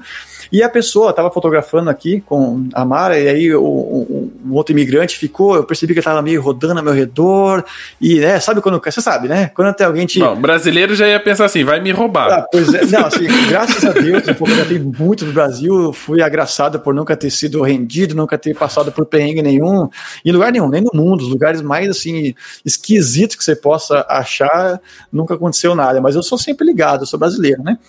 Mas eu tava, é, eu percebi uma, uma curiosidade, eu estava acompanhado com a esposa, ele circulava, descia escada, passava e olhava, até que ele criou coragem e falou, né, desculpa atrapalhar aí, é, que câmera é essa que você está usando, que lente que você está usando, e posso ver suas fotos? Eu falei, pô, das três perguntas, a melhor aqui é posso ver suas fotos. Falei, ah, pô, a última. Com certeza. Eu falei, ah, então, essa câmera aqui é essa aqui, é caríssima. E ele falou, ah, eu... É, aliás, ele acabou de comprar uma 60D, ele falou. E aí, é, comprei agora uma 60D, é uma pergunta meio história, né? O cara dá o resumo da vida dele em, em, em 60 segundos ali. E te conta que o vô era fotógrafo, que agora. Câmera é essa? Porque eu gosto de fotografia, mas eu gosto de jogar boliche também. Uma vez fui fotografar boliche e derrubei, sabe, né? Enfim, daí a gente falou sobre. Uh, eu falei para ele, né? Uh, que a câmera que ele tem hoje é muito superior àquela que eu fotografei por muitos anos, e inclusive boa parte do meu portfólio hoje foi feita com uma T2i e uma T5i, e era uma missão nossa, quando nós fundamos o cara da foto, mostrar na prática, na real, porque não adianta falar, ah, você pode fazer foto boa e o cara vai lá com uma 5D, né, com a, uma lente L e ah, é, o cara fala, mas não demonstra. Então a gente mostrou, demonstrou na prática, ano após ano, que não é o equipamento que faz a foto, mas sim você e a gente passa como fazer, né? Então eu falei para ele, pô, uma câmera é muito boa, ele mencionou que tinha uma lente X, acho que era 18-200. Eu falei, cara, com certeza, bicho, vai, foca, foca na arte, foca no enquadramento, né? Foca em desenvolver esse senso crítico também, que é muito importante. Então, eu mostrei para ele algumas fotos atrás da câmera, ele falou, pô, mas vocês estão aqui há bastante tempo, né? Que tinha o sol poente, aqui o sol vai estar tá se pondo agora, inclusive, agora aqui são é, 15 para as 8. Então a gente foi para pegar o pôr do sol, e aí ele viu algumas fotos mais claras, outras mais escuras, e aí eu falei, ah, putz, aqui eu posso jogar uma informação útil para ele. Eu falei que tipicamente a foto que você vê na rua, na revista, no quadro, uh, no outdoor, é uma foto que levou tempo, cara. Não é aquela foto que você chega, ah, que legal, pá, tira lá e boa. Acontece, acontece, mas nem sempre é o caso. Eu falei, ó, a gente muitas vezes sai de casa para passear e aí achou um, uma oportunidade bacana e ficou plantado ali por duas, três horas com o tripé lá e a câmera fazendo a foto. Acontece. E daí eu peguei, mostrei para ele algumas que eu fiz com o celular, que eu falei que a questão que mais faz diferença, cara, não é o valor do seu equipamento, e esse que você tem é mais que suficiente. Eu acho que todo fotógrafo tem que ter, só um parênteses, tem que ter uma câmera que dá para você plenas condições de fazer qualquer foto que você queira. Então, uma DSLR, essas que você troca de lente, né? Ou uma mirrorless são mais que suficientes para você, não importa qual ela seja. Na grande maioria, tá? E Daí eu mostrei para ele alguns enquadramentos bem diferentes, com o horizonte bem assim, sabe, na diagonal. Ele falou, cara, essa foto aqui foi. Foi a que eu mais gostei. Daí eu falei, tá vendo aqui? Ó, eu fiz isso aqui como uma linha guia, fiz isso aqui como ponto de fuga, entortei o horizonte porque ele conduz melhor o olho para aquela, aquela construção. E aí a gente falou uns bons 30 minutos e ele saiu então inspirado eu até falei para ele, ó, se você quiser anotar aí mentalmente, né, uma nota mental do que fazer entre amanhã e até o final da semana, abre o Instagram e tenta achar aí 50 fotos que você gosta. 50 fotos que você acha que são melhores do que qualquer outra que você viu até hoje. E depois tenta ver dentro dessas 50 se tem algum padrão, para que você entenda. Se gostou das fotos por quê? Por causa da, uh, do, do assunto selecionado? Por exemplo, se você pegou 50 fotos de flor, vai ficar óbvio que você curte fotografia de flor. Se você pegou 50 fotos de carro, Tá óbvio também, né? Então, tenta identificar o padrão entre eles. Será que é o sujeito? Será que é o ângulo? Será que é sempre de perto, tipo macro? Será que é sempre de longe? Será que são sempre panorâmicas? E depois faça a engenharia reversa, né? Entenda quais são esses padrões e vai meio que quebrando aí em passos como é que você pode recriar isso aí. Então, é um, falei, acho que é um exercício que qualquer pessoa pode fazer. Eu faço muito isso, consumo muito material de outras pessoas também para pegar inspiração, né? A gente falou uma, uma, uma um bom tempo sobre isso. Ele saiu inspirado aí e falou: Cara, beleza, vou, vou seguir em frente. Eu tava, tava meio desmotivado, porque me falaram. Pô, aprenda português e faça meu curso. Tá é, aqui meu cartão. Ele falou: Não, vamos, né, vamos nos encontrar aqui para fotografar junto com você. Eu falei: Eu adoraria, cara, mas não vai ter como, a agenda é cheia pra caramba e né, não, não vou conseguir manter contato com você. Se você fosse brasileiro, eu ia pô, te dar o acesso ao curso, sei lá, te mandar assistir uns vídeos aí para você ver, né? Ver como é que pode ser bem melhor. Mas saiu inspirado, porque vai que ele não tivesse pedido para mim. Ele podia voltar para casa ou deixar aquela câmera no armário, né? Pegando poeira, porque alguém falou para ele que aquele equipamento era básico, que a 60 dele era ruim, que ele iria pegar, não lembro qual era uma outra. Ele estava disposto a economizar para comprar uma câmera melhor para aí sim começar a fotografar. Entendeu? Isso é uma, uma armadilha assim muito cruel.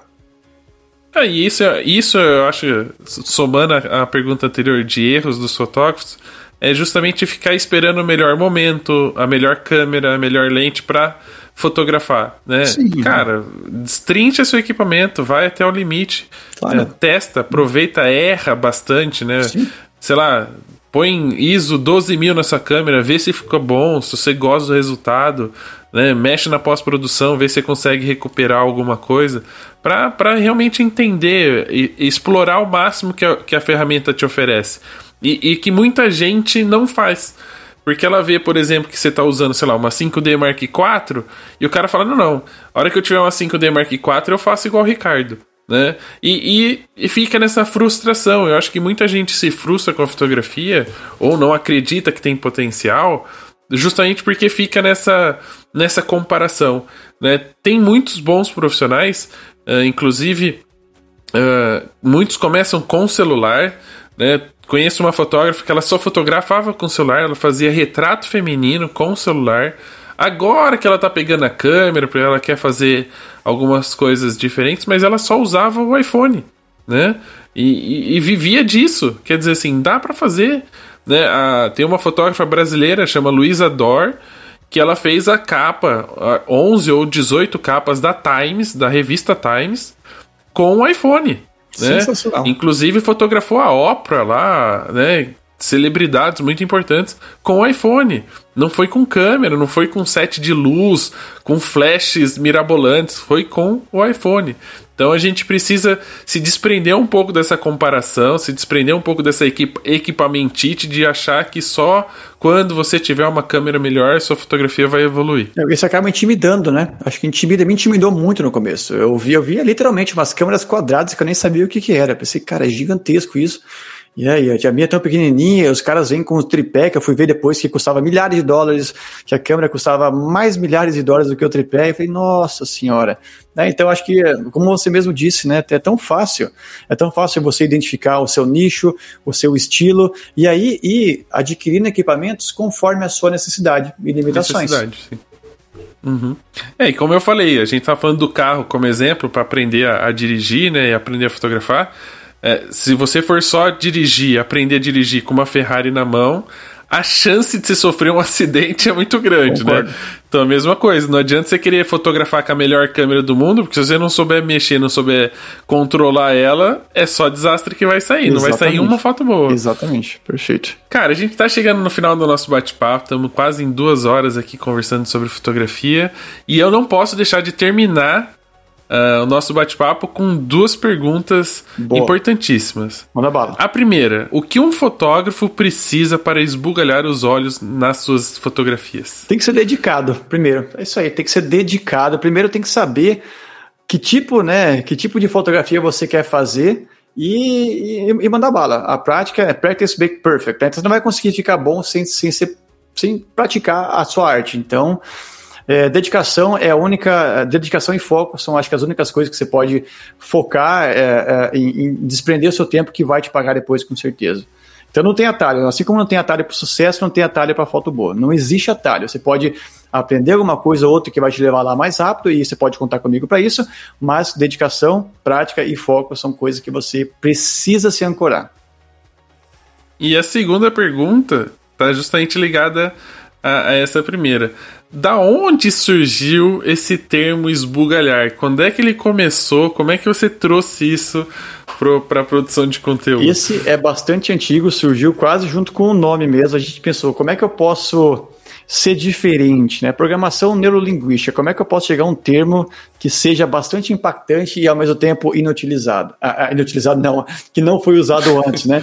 Então a gente pensou... Inédito. É, uh, fotos de encher os olhos, sabe aquela coisa propaganda corporativa, né?